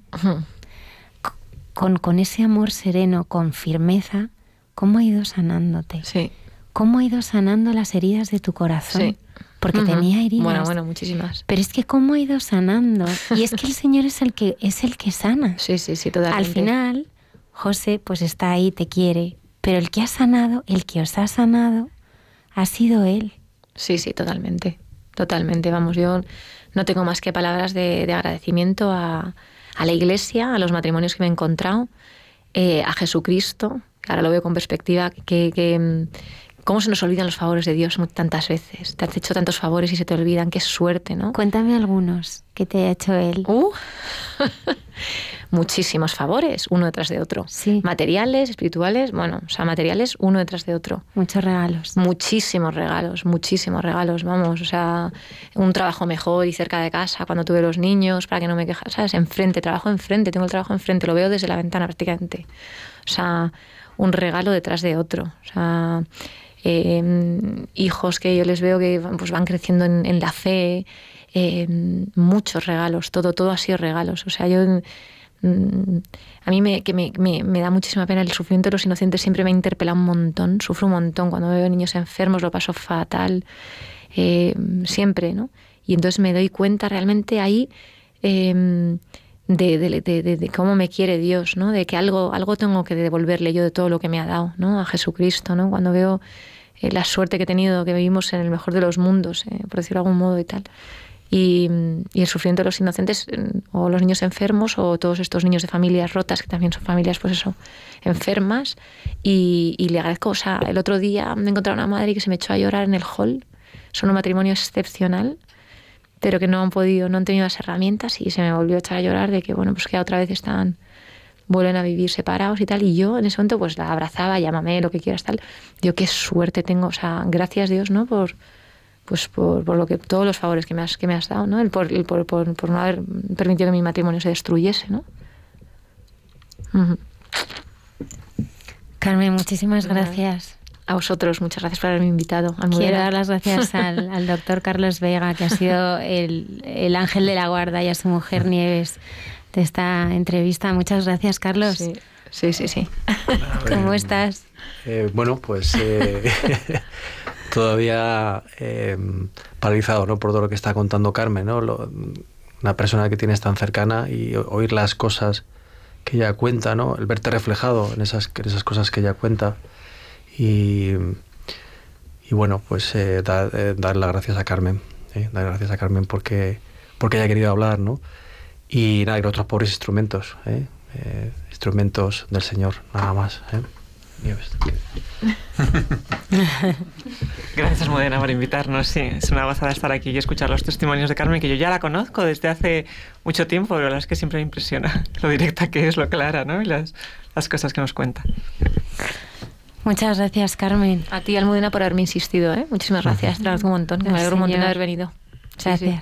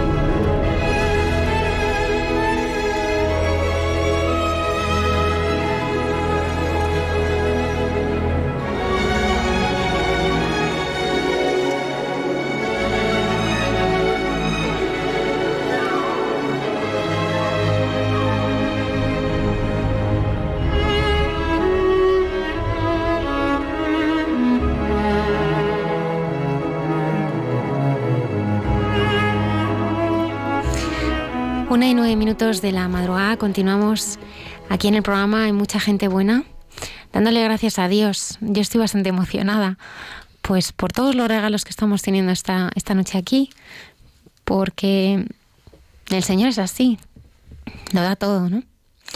Buenas noches, bienvenidos. Buenas noches. Ana María y Eduardo de la Jara viven en Managua, en Nicaragua, y de hecho regresan en unas horas, ¿no? y, han querido estar con nosotros pues, para compartir un testimonio precioso también de, lo que es su vida matrimonial, 20 años casados, de lo que es la educación de los hijos y de lo que es superar la adversidad y la dificultad con la ayuda de Dios. Además lo hacemos hoy, que precisamente en este día se ha celebrado el día eh, del cáncer de mama, ¿no? Eh, concienciando, hemos tenido eh, muchísimas historias en la televisión, en los medios, muchísimas historias de mujeres que, han superado el cáncer de mama y hoy tenemos una con nosotros. Queríamos, para ir conociéndonos un poco, vosotros cuando os conocisteis, antes nos contaba Carmen su noviazgo, vosotros cuando os conocisteis, ¿qué, es lo que os llamó la atención uno de otro? ¿Por qué decidisteis que era la mujer el hombre de vuestra vida? Bueno, yo eh, cuando la conocí fue en realidad una... Fui a una fiesta de 15 años que en, en Latinoamérica se acostumbra mucho. La quinceañera. Sí. Y en realidad iba colado, no tenía por qué ir. Eh, estaba con unos amigos y tenía mucha hambre. Y me invitó una amiga y me dice, vamos. Y me fui, me metí. Y en lo que iba entrando, pues veo a una chica bien alta eh, y rubia. Y que como eso no es normal, un poco ya. Y entonces me llamó muchísimo la atención. Y le dije a la amiga con la que estaba, le digo, ¿y quién es esta? Que no la conozco. Y me dice, no, no, yo sí la conozco, es una amiga que se ha ido por mucho tiempo y ha vuelto a Nicaragua. Y, y le digo, pues necesito conocerla, me la tenés que presentar. Y en ese momento, pues la conocí y yo desde el primer momento quedé totalmente flechado. Igual yo, ¿qué te puedo decir? También yo cuando lo vi, yo dije, pero qué muchacho más guapo. y, y, en un primer momento pensé que era el novio de esta amiga, pero bueno, después me di cuenta que no. Y, a él llegó, se me presentó eh, y, nada, intercambiamos teléfono, eh, dirección, porque en ese momento Eduardo vivía en, Estados Unidos, estaba estudiando y yo, y yo vivía en Francia. De hecho, era como imposible que, que empezáramos a salir. Eh, pero bueno, entonces en ese momento intercambiamos la dirección y nos empezamos a escribir. Pasamos seis meses escribiendo cartas eh, de las del tiempo de antes, no, no con la tecnología de ahora. Claro, iba a decir que esto suena casi prehistórico, escribir una carta, ¿no? No, no, es un WhatsApp ni un correo, pero solo hace unos pocos años. Sí, y bueno, fue, eso fue en el 94.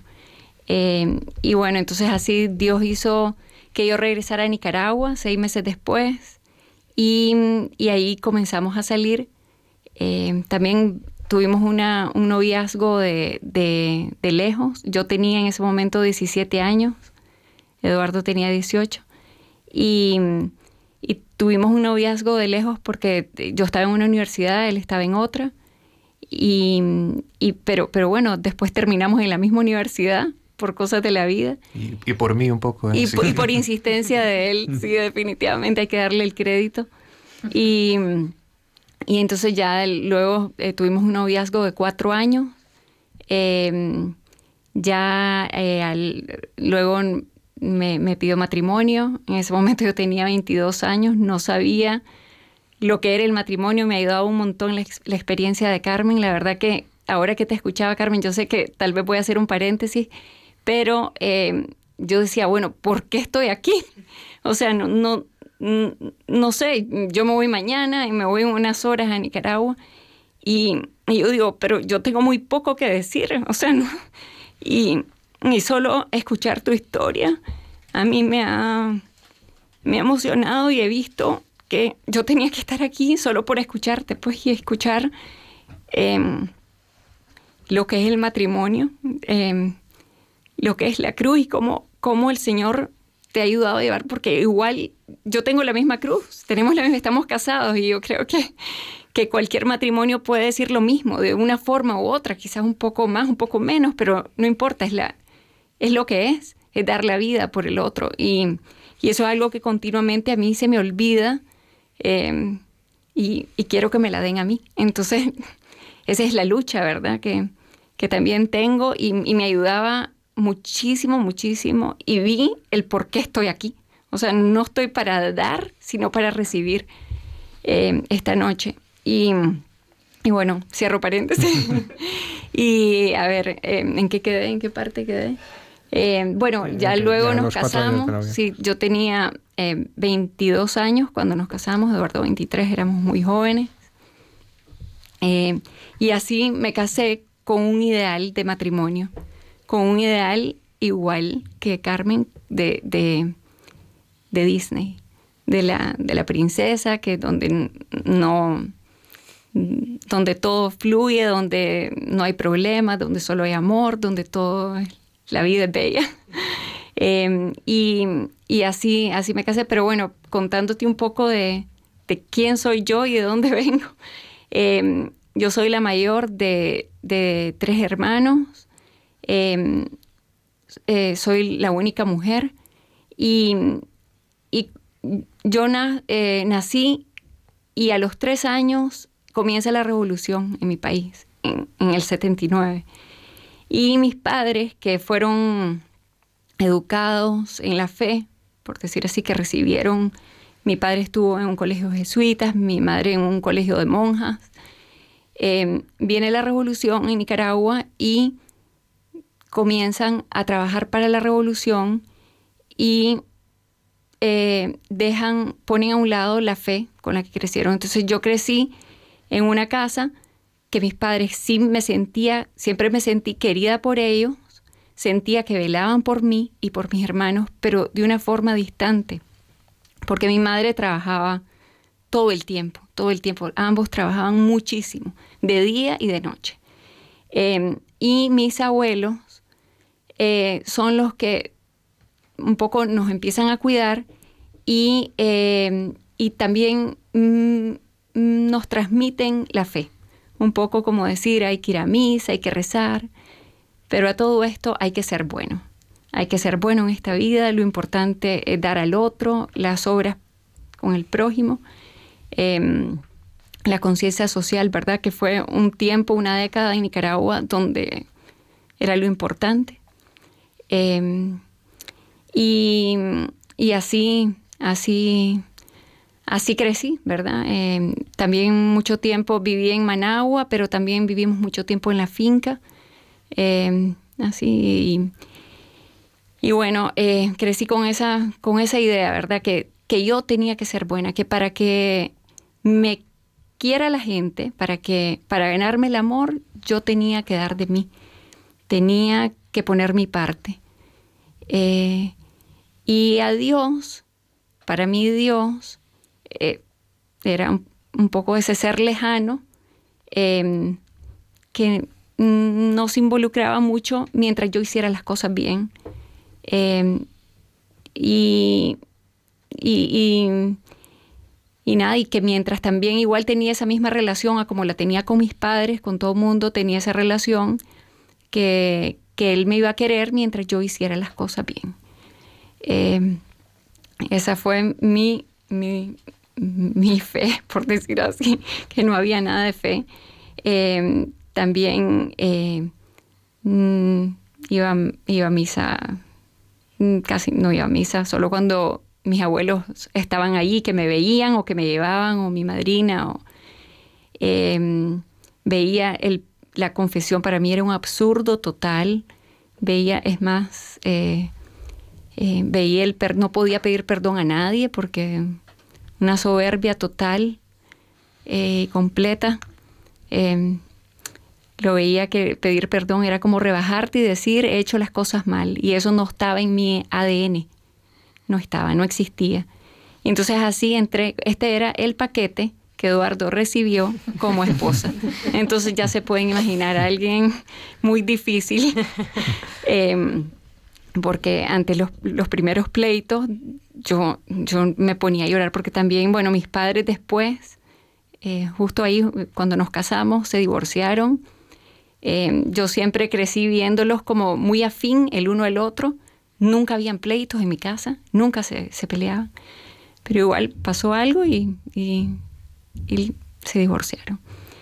Eh, y entonces ese paquete que Eduardo recibió, que le digo que no, no fue nada fácil porque, porque yo no, no podía, no podía bajo ningún punto pedir perdón. Estaba fuera de mi ser totalmente.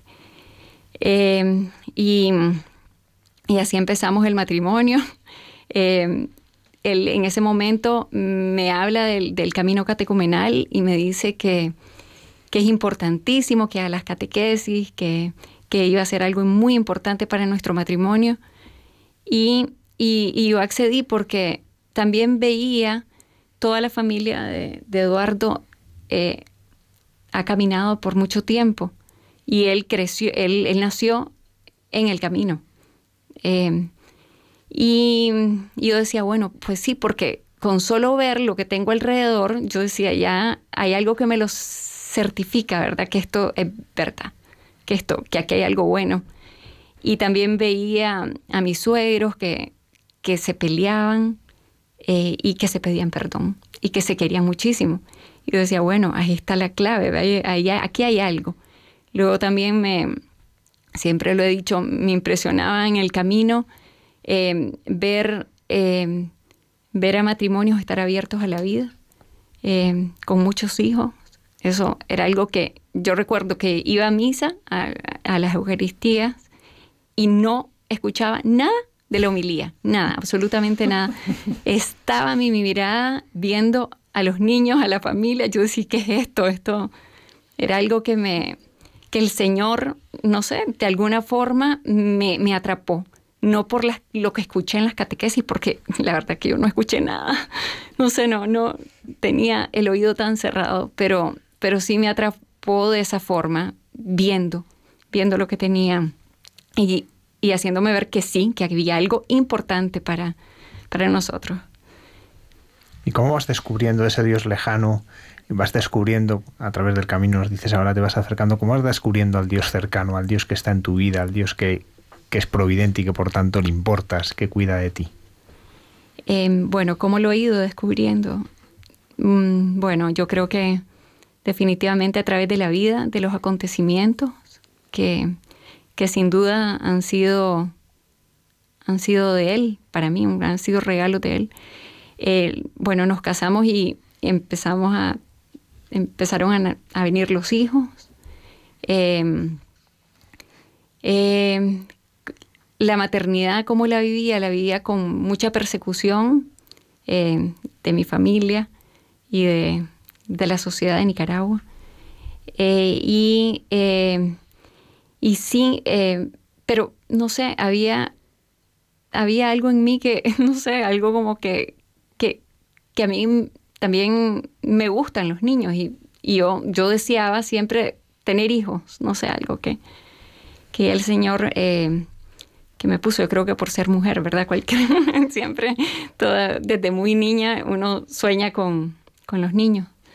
Eh, y, bueno, empezaron a venir los hijos, pero también ya llegó un punto que uno decía, ay, ¿qué es esto? Del embarazo, la persecución, me empecé a ver débil, que, no era capaz de afrontar eh, esto tan fácil como me lo imaginaba en estos cuentos o en este... Em, o en mi sueño, ¿verdad? En mi imaginación no, era tan fácil. Pero el camino ahí, la, palabra que, ya recibíamos eh, fue como, fue, fue, no sé, fue ayudándome en esa lucha de, de estar abierta a la vida, de, de, de, ver, no sé, fue, fue algo que fue, que, el Señor, el, camino fue ayudándome a, a, sí, a ver la maternidad como algo que venía de Dios.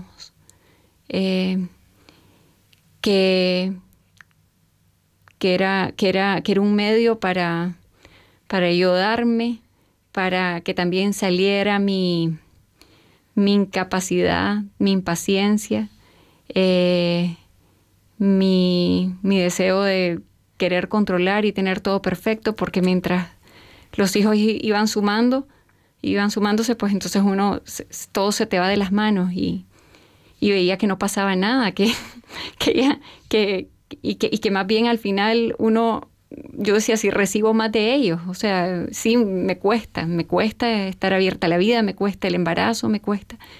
Em, pero veía que, yo recibía, que recibía. Eh, y que recibíamos los dos también eh, con cada hijo, eso definitivamente. Y, Y bueno, ya después, de, cuando ya mi sexta hija nace, em, a, los, a, los pocos meses me, me diagnostican un cáncer, un cáncer de mama. Y, y, fue también, bueno, un momento que la vida ahí sí que me dio un giro de 180 grados. Si ya me estaba, me había empezado a dar con el matrimonio, con, con los hijos, en ese momento la vida me cambió, hizo un giro y me puso frente a algo que yo no me imaginaba nunca estar, porque no estaba en mi proyecto, en mi plan, y es la muerte. Eh, porque para mí, hablar de cáncer, no, había tenido cánceres cercanos a mí, y, pero para mí la palabra cáncer era una sentencia a muerte. Y, y en ese momento yo, yo sentí que me, que me morí. O sea, sentí que me sentí completamente eh, incapacitada. Me sentí que el mundo se me vino encima con un miedo terrible de, de, dejar solo a mi marido, de, con seis niños, de dejar a mis hijos, de no verlos crecer. Eh, recuerdo ese día que, que me dijeron que tenía cáncer, yo temblaba de pies a cabeza. Eh, el doctor no hallaba ni qué hacer conmigo porque yo temblaba y temblaba y temblaba y temblaba, no, no podía parar de temblar. Y, y, cuando llegué a casa y todo, no sé, abrí una gaveta y abrí un álbum de fotos y, y empecé a llorar y a llorar porque veía que, que, que no iba, que estos hijos no los iba a ver más, que, en cualquier momento que no, me moría. Y,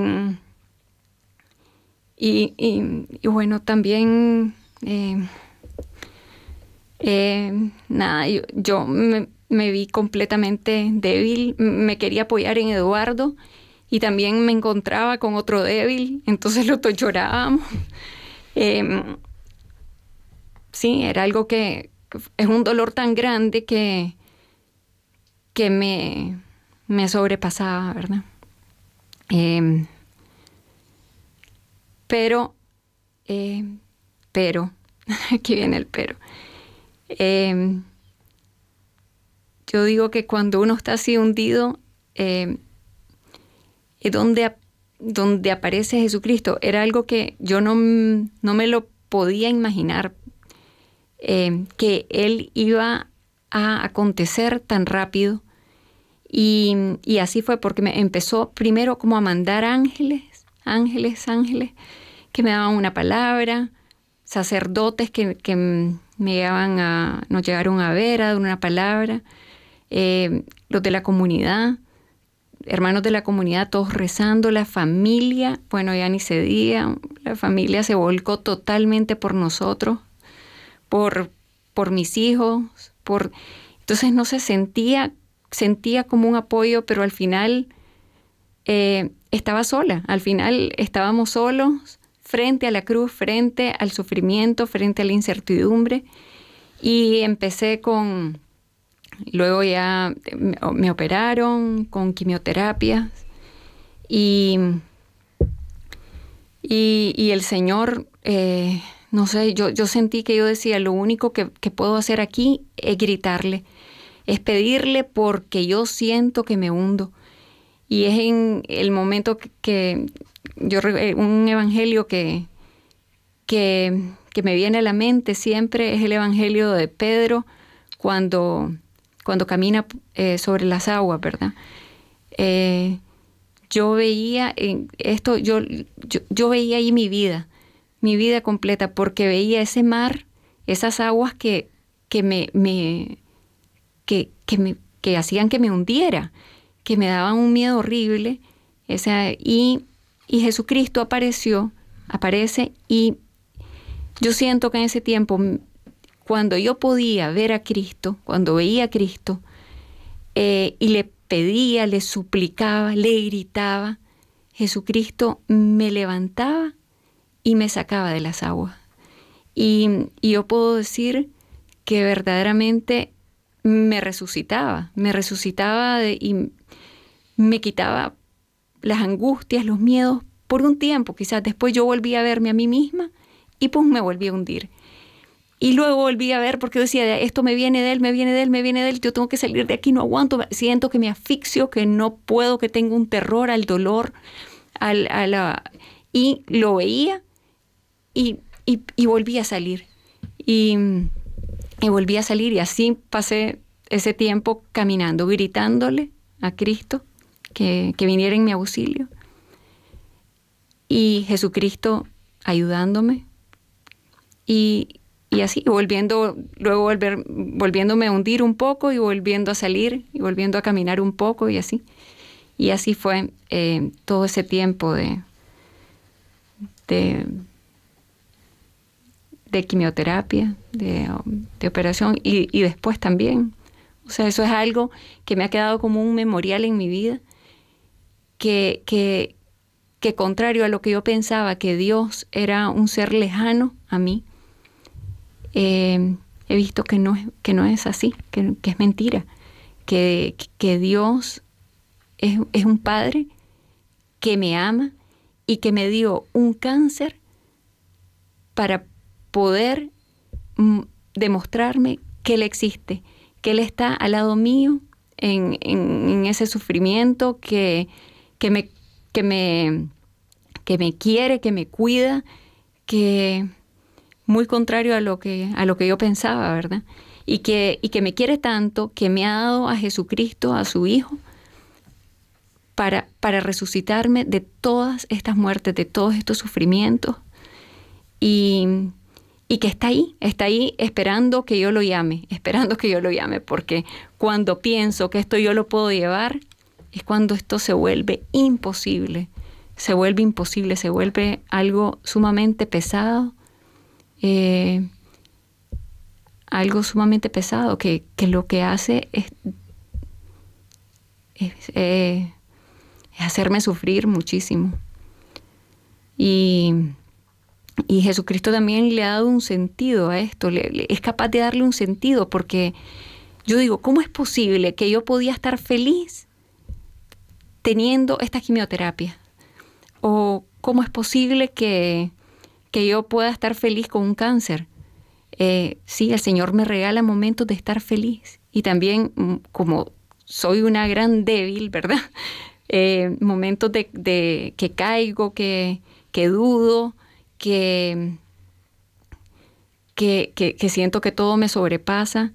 Hay momentos también que, que a Eduardo le pido la vida, eh, le pido que me haga feliz, que me dé él la felicidad, que me dé la estabilidad, que me, que me haga eh, sentirme importante para él. Entonces también veo ahí que le pido a la persona eh, equivocada porque, porque solo, solo cuando le pido a Jesucristo, Él me puede hacer feliz, pues me puede dar, eh, me puede dar esa vida, esa vida eterna desde acá.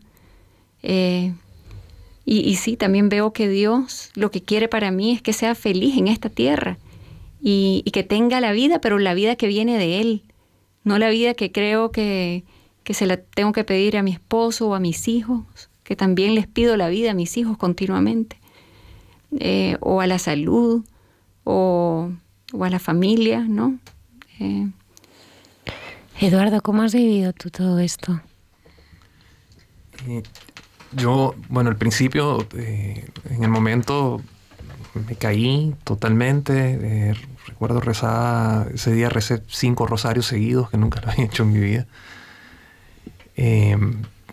Y, como yo soy, como soy el menor de mi familia, también soy un poco mimado, entonces me puse en un plan como de, de, de, bueno, que ahora me, me, mimen o que ahora eh, me resuelvan esto. Y, y, en esa situación, eh, Dios me ayudó un montón a crecer, a hacerme hombre, a hacerme padre de verdad a través de esta enfermedad también de, Ana María. Me ha ayudado eh, muchísimo. O sea, lejos, yo no, yo no, pudiera ver mi vida sin, sin, este cáncer, pues. O sea, que ha sido para nosotros buenísimo en, en, todos los sentidos.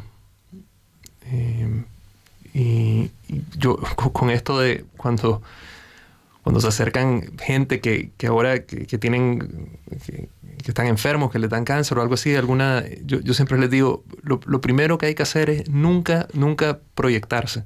Porque lo primero que te viene a la mente es ya pensar, ya me veía yo viudo con 34 años, con seis hijos, y ahora qué voy a hacer yo con esto.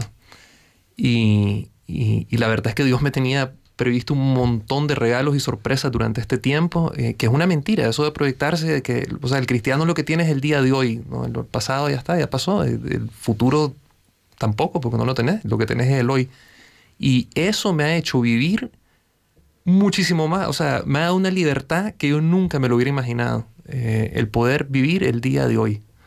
Eh, y, no, no, estar, yo soy, vengo de una familia que todo lo calculamos, eh, las economías tienen que ser exactas, todo planeado.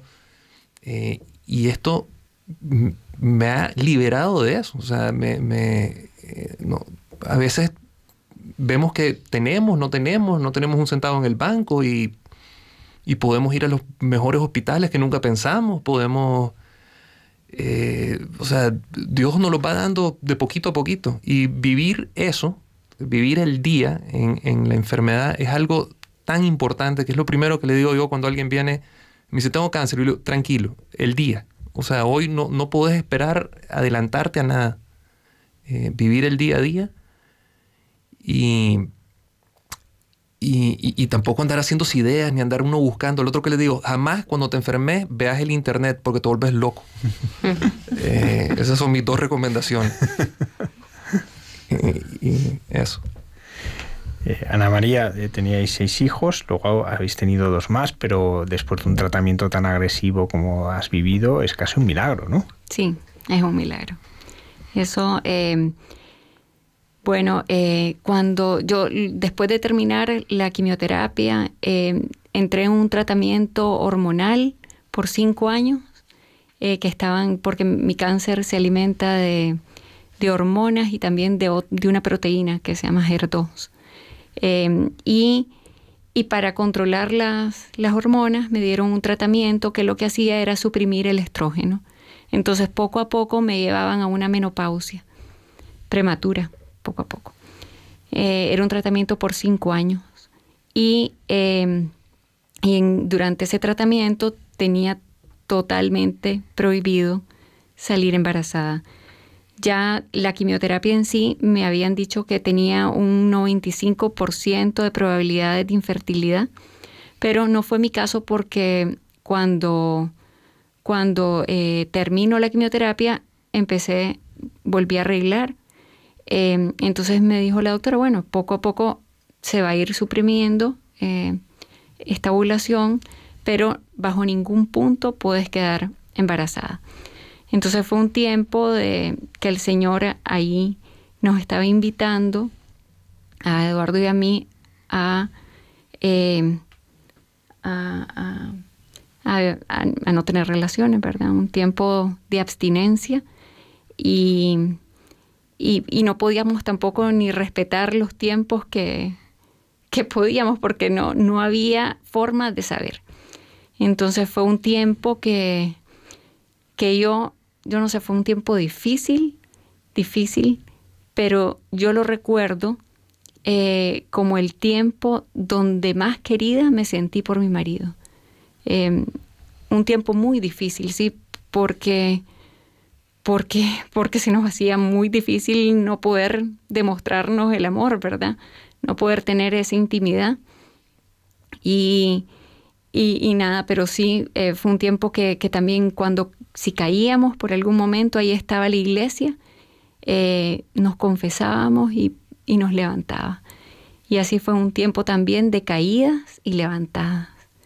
Eh, y un tiempo que también empezamos, ya había, había un momento que estábamos sufriendo tanto que ya no podíamos, que bueno, nos aparece una invitación de ir al santuario de Guadalupe en México y, no, y me dice Eduardo, nos vamos, ¿por qué nos vamos? Entonces nos fuimos y, frente a la Virgen, cada quien hizo una petición distinta. Yo, yo nunca supe lo, que él pidió en ese momento, pero yo, yo pedí que me regalara el poder descansar en esto y, y, poder eh, estar abiertos a su voluntad. Eh, a su voluntad y también que nos ayudara a, a, estar abiertos también a, a, tener relaciones, ¿verdad? A estar abiertos a la vida y poder verdaderamente descansar y dejar el pánico que teníamos, porque teníamos un pánico que Eduardo no me quería ni ver y yo no lo quería ni ver. Era como que, casi que mejor dormir en cuartos separados. Entonces, bueno, le, yo le pedí a la Virgen eso y, y, Eduardo yo, igual hizo, hizo una, una petición. Yo, yo lo que le pedí a la Virgen es que como Ana María le había dolido tanto esto de no poder eh, poder quedar embarazada otra vez. O yo le decía, pero si tenemos seis hijos, ¿qué más querés? O sea, es demasiado. Pero estando ahí donde la Virgen, le digo, bueno, si esto es lo que quiere ella, te voy a hacer una promesa, que si viene un hijo más, eh, le pongo Guadalupe. Y ya de vuelta en el avión a la casa, me quedaba pensando y decía, Dios mío, y si viene hombre, le tengo que poner Guadalupe. y bueno, ahora sí. Bueno, entonces, eh, nada, yo le dejé esa petición a la Virgen porque la verdad que lo estábamos pasando mal. Y no sé, pero la, la Virgen María es, es increíble. Yo, digo que lo que uno le pide, ella muy rápido lo concede. Y así fue. Fue un momento que lo que pasó fue que la, la, mi periodo se me fue. Eh, se me empezó a ir, a ir, a ir. Y en eso tengo un chequeo médico y me dice la doctora, bueno, sí, ya es normal porque ya, ya pasó lo que estábamos esperando, entraste en, en la menopausia. Entonces, ah, bueno, perfecto, ya, ya se acabó el problema de, de, la abstinencia. Y bueno, fue en ese momento que, salgo embarazada eh, y contra todo pronóstico, pronóstico y y cuando voy al médico, bueno, empiezo a sangrar. Hubo un momento que también empecé a sangrar y a sangrar. Y yo pensaba, yo dije, bueno, este, este ¿qué será? Ahora otra vez volvió el periodo, pero bueno, voy a ir al médico para que me diga a ver qué, tengo, qué hago. Y cuando llego donde el ginecólogo me dice, ¡Ah! Ana María, estás embarazada, porque me hace una ecografía. Y entonces me dice, estás embarazada. Y no es uno, son dos. Bueno, en ese momento no se pueden imaginar. Yo, yo decía, ¿qué es esto? ¿Pero qué hicimos? ¿Pero qué irresponsable? ¿Pero cómo es posible esto? O sea, bueno, eh, fue algo que me... También ahí volví a caer en el miedo nuevamente, en, la angustia, en el miedo. Yo decía, ¿y, ¿y ahora qué hago? O sea, estoy, voy a cortar mi tratamiento porque lo tengo que suspender inmediatamente eh, encima estoy embarazada, o sea, tengo un cáncer, me, estoy, me puedo morir y encima estoy embarazada. Y yo dije, ¿qué hago? Entonces, bueno, eh, cortamos el tratamiento, dejé de tomar el medicamento y, empezó el, embarazo. Un embarazo eh, un poco difícil porque si es difícil tener uno en la barriga, ahora dos, es algo. Y me dio un, un síndrome bueno, primero empecé a retener mucho líquido. Mis piernas eran como que tuviera elefant, eh, elefantiasis, ¿verdad? Eran súper gordas. Eh, prácticamente me costaba mucho moverme. Los últimos dos meses pasé completamente acostada en cama.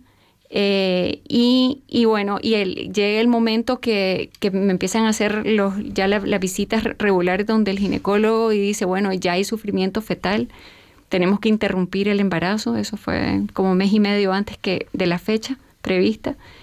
Y, y entonces tienen que interrumpirlo, ya me tienen que hacer la cesárea y en ese momento me da un síndrome que se llama síndrome de HELP, que... Eh, Qué bueno que todo se, me trastorna. Yo no sé, eran los riñones, eh, la, ¿qué más era? Ya, ni recuerdo. Eh, la, circulación, la coagulación, todo. Yo, yo, todo era un total descontrol en mi cuerpo.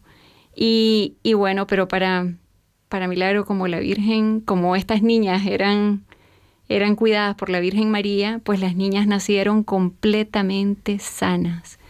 Y ante todo el pronóstico que me decían que también que por el medicamento que había estado tomando, las niñas podían venir ciegas, podían venir eh, con malformación y, y era era muy probable un aborto antes de que nacieran, ¿verdad? No, no había, no había, eh, no había razón para que las niñas nacieran, ¿verdad? Clínicamente. Bien, y nacieron sanas, perfectas. Es más, el, pediatra me dijo, están para que se vayan a su casa, ya. Eh, pero yo em, tuve una hemorragia grandísima en ese momento. Eh, perdí prácticamente toda mi sangre, me tuvieron que transfundir prácticamente toda mi sangre.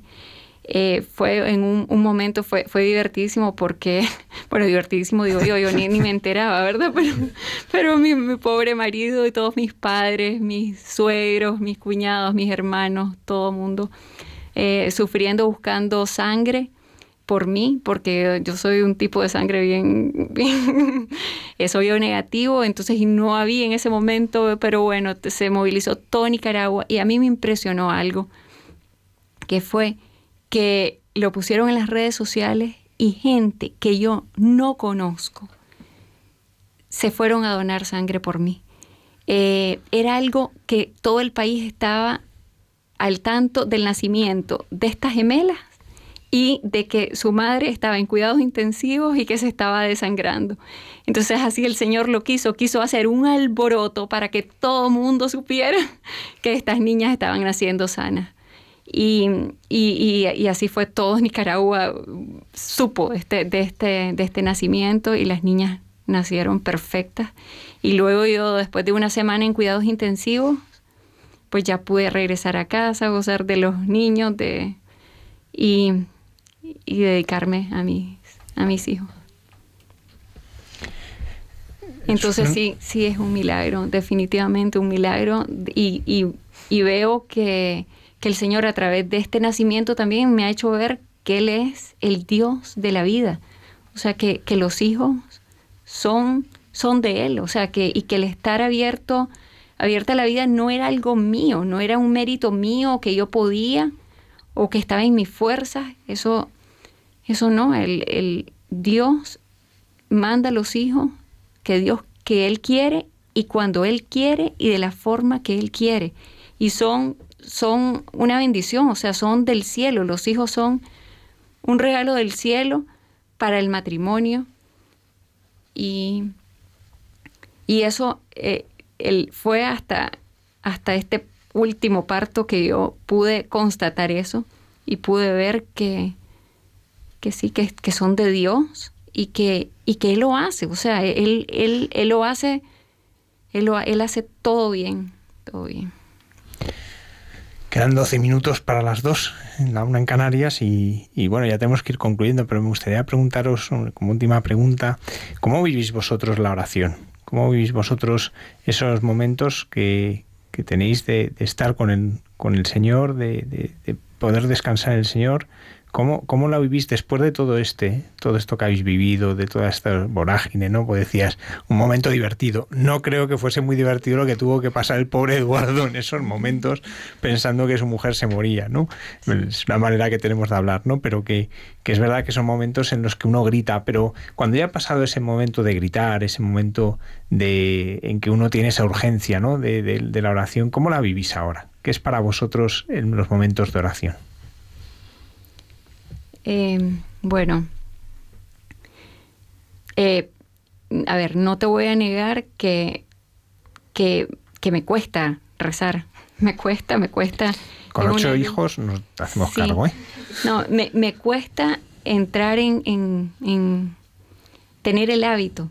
Yo desearía que el Señor me concediera poder rezar más. Porque sí he visto que que la oración es la forma de Dios, escuchar a Dios, de poder que, que me ayude a entrar en su voluntad y también recibo la fuerza para entrar en el día, eh, para, para poder vivir, sí, el día, el día definitivamente. Entonces sí, desearía rezar más, desearía tener mucho más intimidad con el Señor de lo que la tengo. Intentamos siempre, eh, sabemos que, que también el rezar laudes todas las mañanas es importantísimo para los dos, para empezar el día. Eh, el rosario, ¿verdad? Yo, yo digo, pero si aquí lo que le estoy pidiendo a la Virgen me lo va a dar, o sea, ¿y cómo no rezarlo más? Eh, ¿Cómo, no sé, debiera a todas las horas, no, no solo los laudes, debiera rezar todo el tiempo? Eh, yo, yo lo que sí experimenté durante este tiempo eh, fue un acercamiento de la Virgen también, porque para mí me costaba muchísimo, eh, no muchísimo, sino que mi familia tal vez no, no, no éramos tanto de la Virgen. Y, y este cáncer y esto me acercó muchísimo eh, a la Virgen y la vi como una, verdaderamente, pues, o sea, eh, lo que es, que es una madre, o sea, que me ponía en las manos y le decía, o sea, no me puedes dejar solo, no me puedes, me tenés que ayudar. Y, y, la Virgen ha sido maravilloso en ese sentido. Después, eh, claro que me ha ayudado muchísimo a rezar el rosario ahora, a poder... Eh, los laudes los hacemos juntos, el rosario lo hacemos separado, pero, eh, pero, pero, sí, o sea, ahora puedo ver, sentir que verdaderamente la Virgen es una madre, pues que eso yo, yo, no, yo no lo había vivido antes. A mí me, me gusta escucharos, ¿no? Cómo, cómo dais gracias, ¿no? Por la enfermedad, ¿no? Hablabas tú, Ana María, esta es la vida que el Señor ha querido para mí, ¿no? Y os ha cambiado, ¿no? O sea, os ha llevado a lugares donde, aunque sea a través de la cruz, ¿no? Nunca hubieras podido, podido llegar a estar, ¿no? ¿De dónde nace esa confianza? Porque los dos tenéis muchísima confianza en su providencia. Y luego, Ana María, ¿cómo estás? Pero no sabes la cantidad de gente que va a, hacer, que va a estar rezando a partir de hoy por ti. eh, a ver, eh, ¿de dónde nace esa la, confianza? La confianza, no, yo soy una gran desconfiada. Si anda sobre las aguas, ¿qué va, qué va? Soy una gran desconfiada del Señor, pero Él, Él, eh, a ver, no sé, el Señor me ha mostrado que puedo, que, que me puede hacer fuerte en mi debilidad. No cuando cuando soy, cuando soy fuerte, cuando puedo hacer las cosas como yo creía que, que ahí estaba la clave de la vida. No, ha sido precisamente cuando no puedo que, que Jesucristo viene a mi vida. Viene y, y, y, me, ha, me ha sacado, me ha hecho poder caminar sobre las aguas, que esto es gracia. ¿De dónde viene? De, del cielo.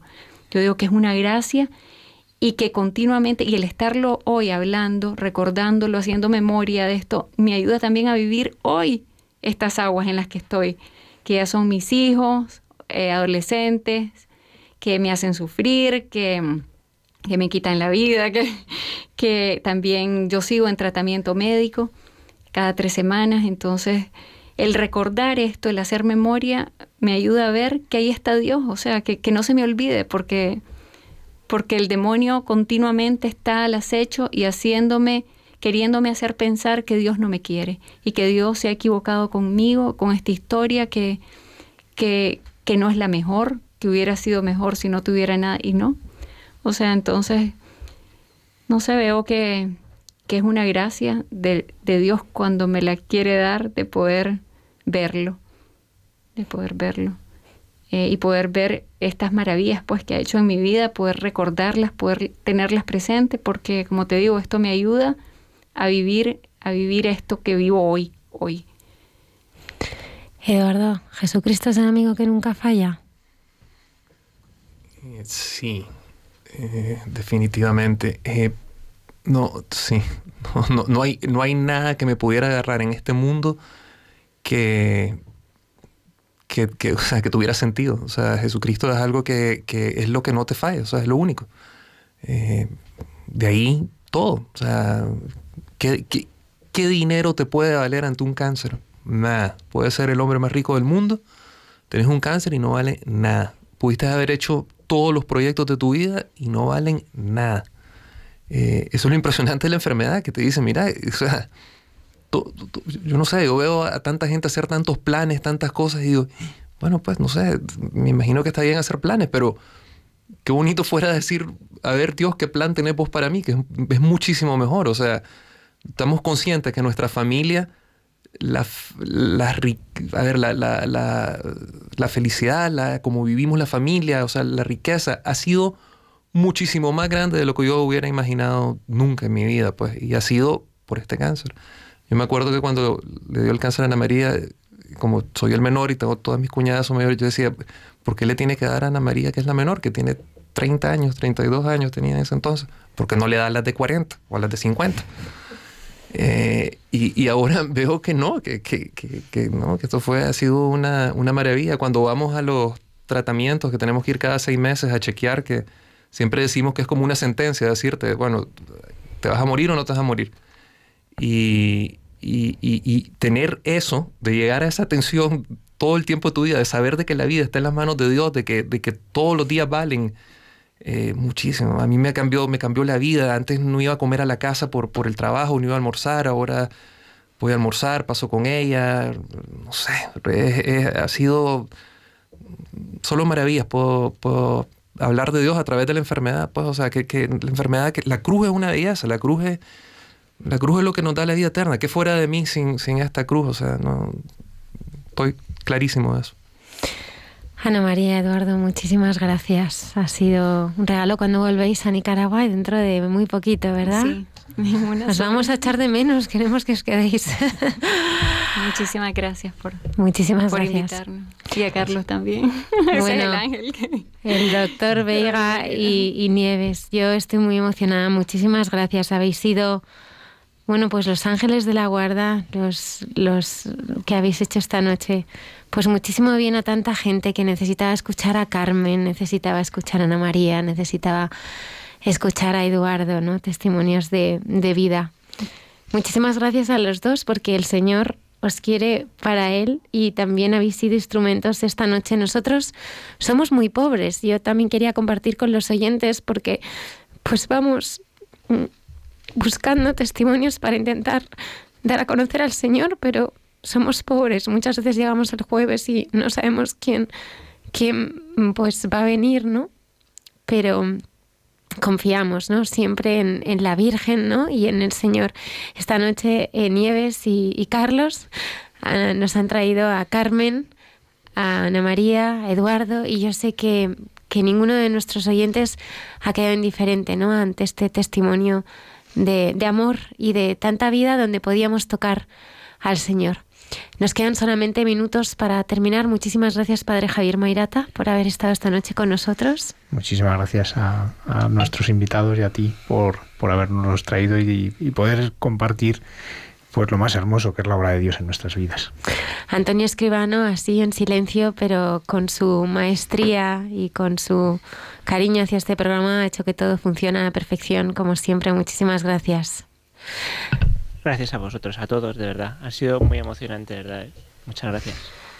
Pues doctor Carlos Vega, me gustaría que terminara el programa de esta noche y despidiera. Hay mucha gente buena hoy ya en el estudio y me gustaría que esta noche despidieras el programa. Pues qué, ilusión, eh, qué ilusión estar aquí. Eh, como la Virgen María ha hecho que viniésemos, Nieves, que se acuesta tan temprano, que iba, eh, vamos, me parecía imposible que viniese. Y han tenido que ser Carmen, Eduardo y, y Ana María que lo trajeran. Em, gracias por todas las cosas que hemos escuchado, que hemos aprendido y que si no, no hubiera sido por este programa esta noche, no los hubiéramos escuchado, que es una, es una obra de la Madre, de la Virgen. Muchas gracias.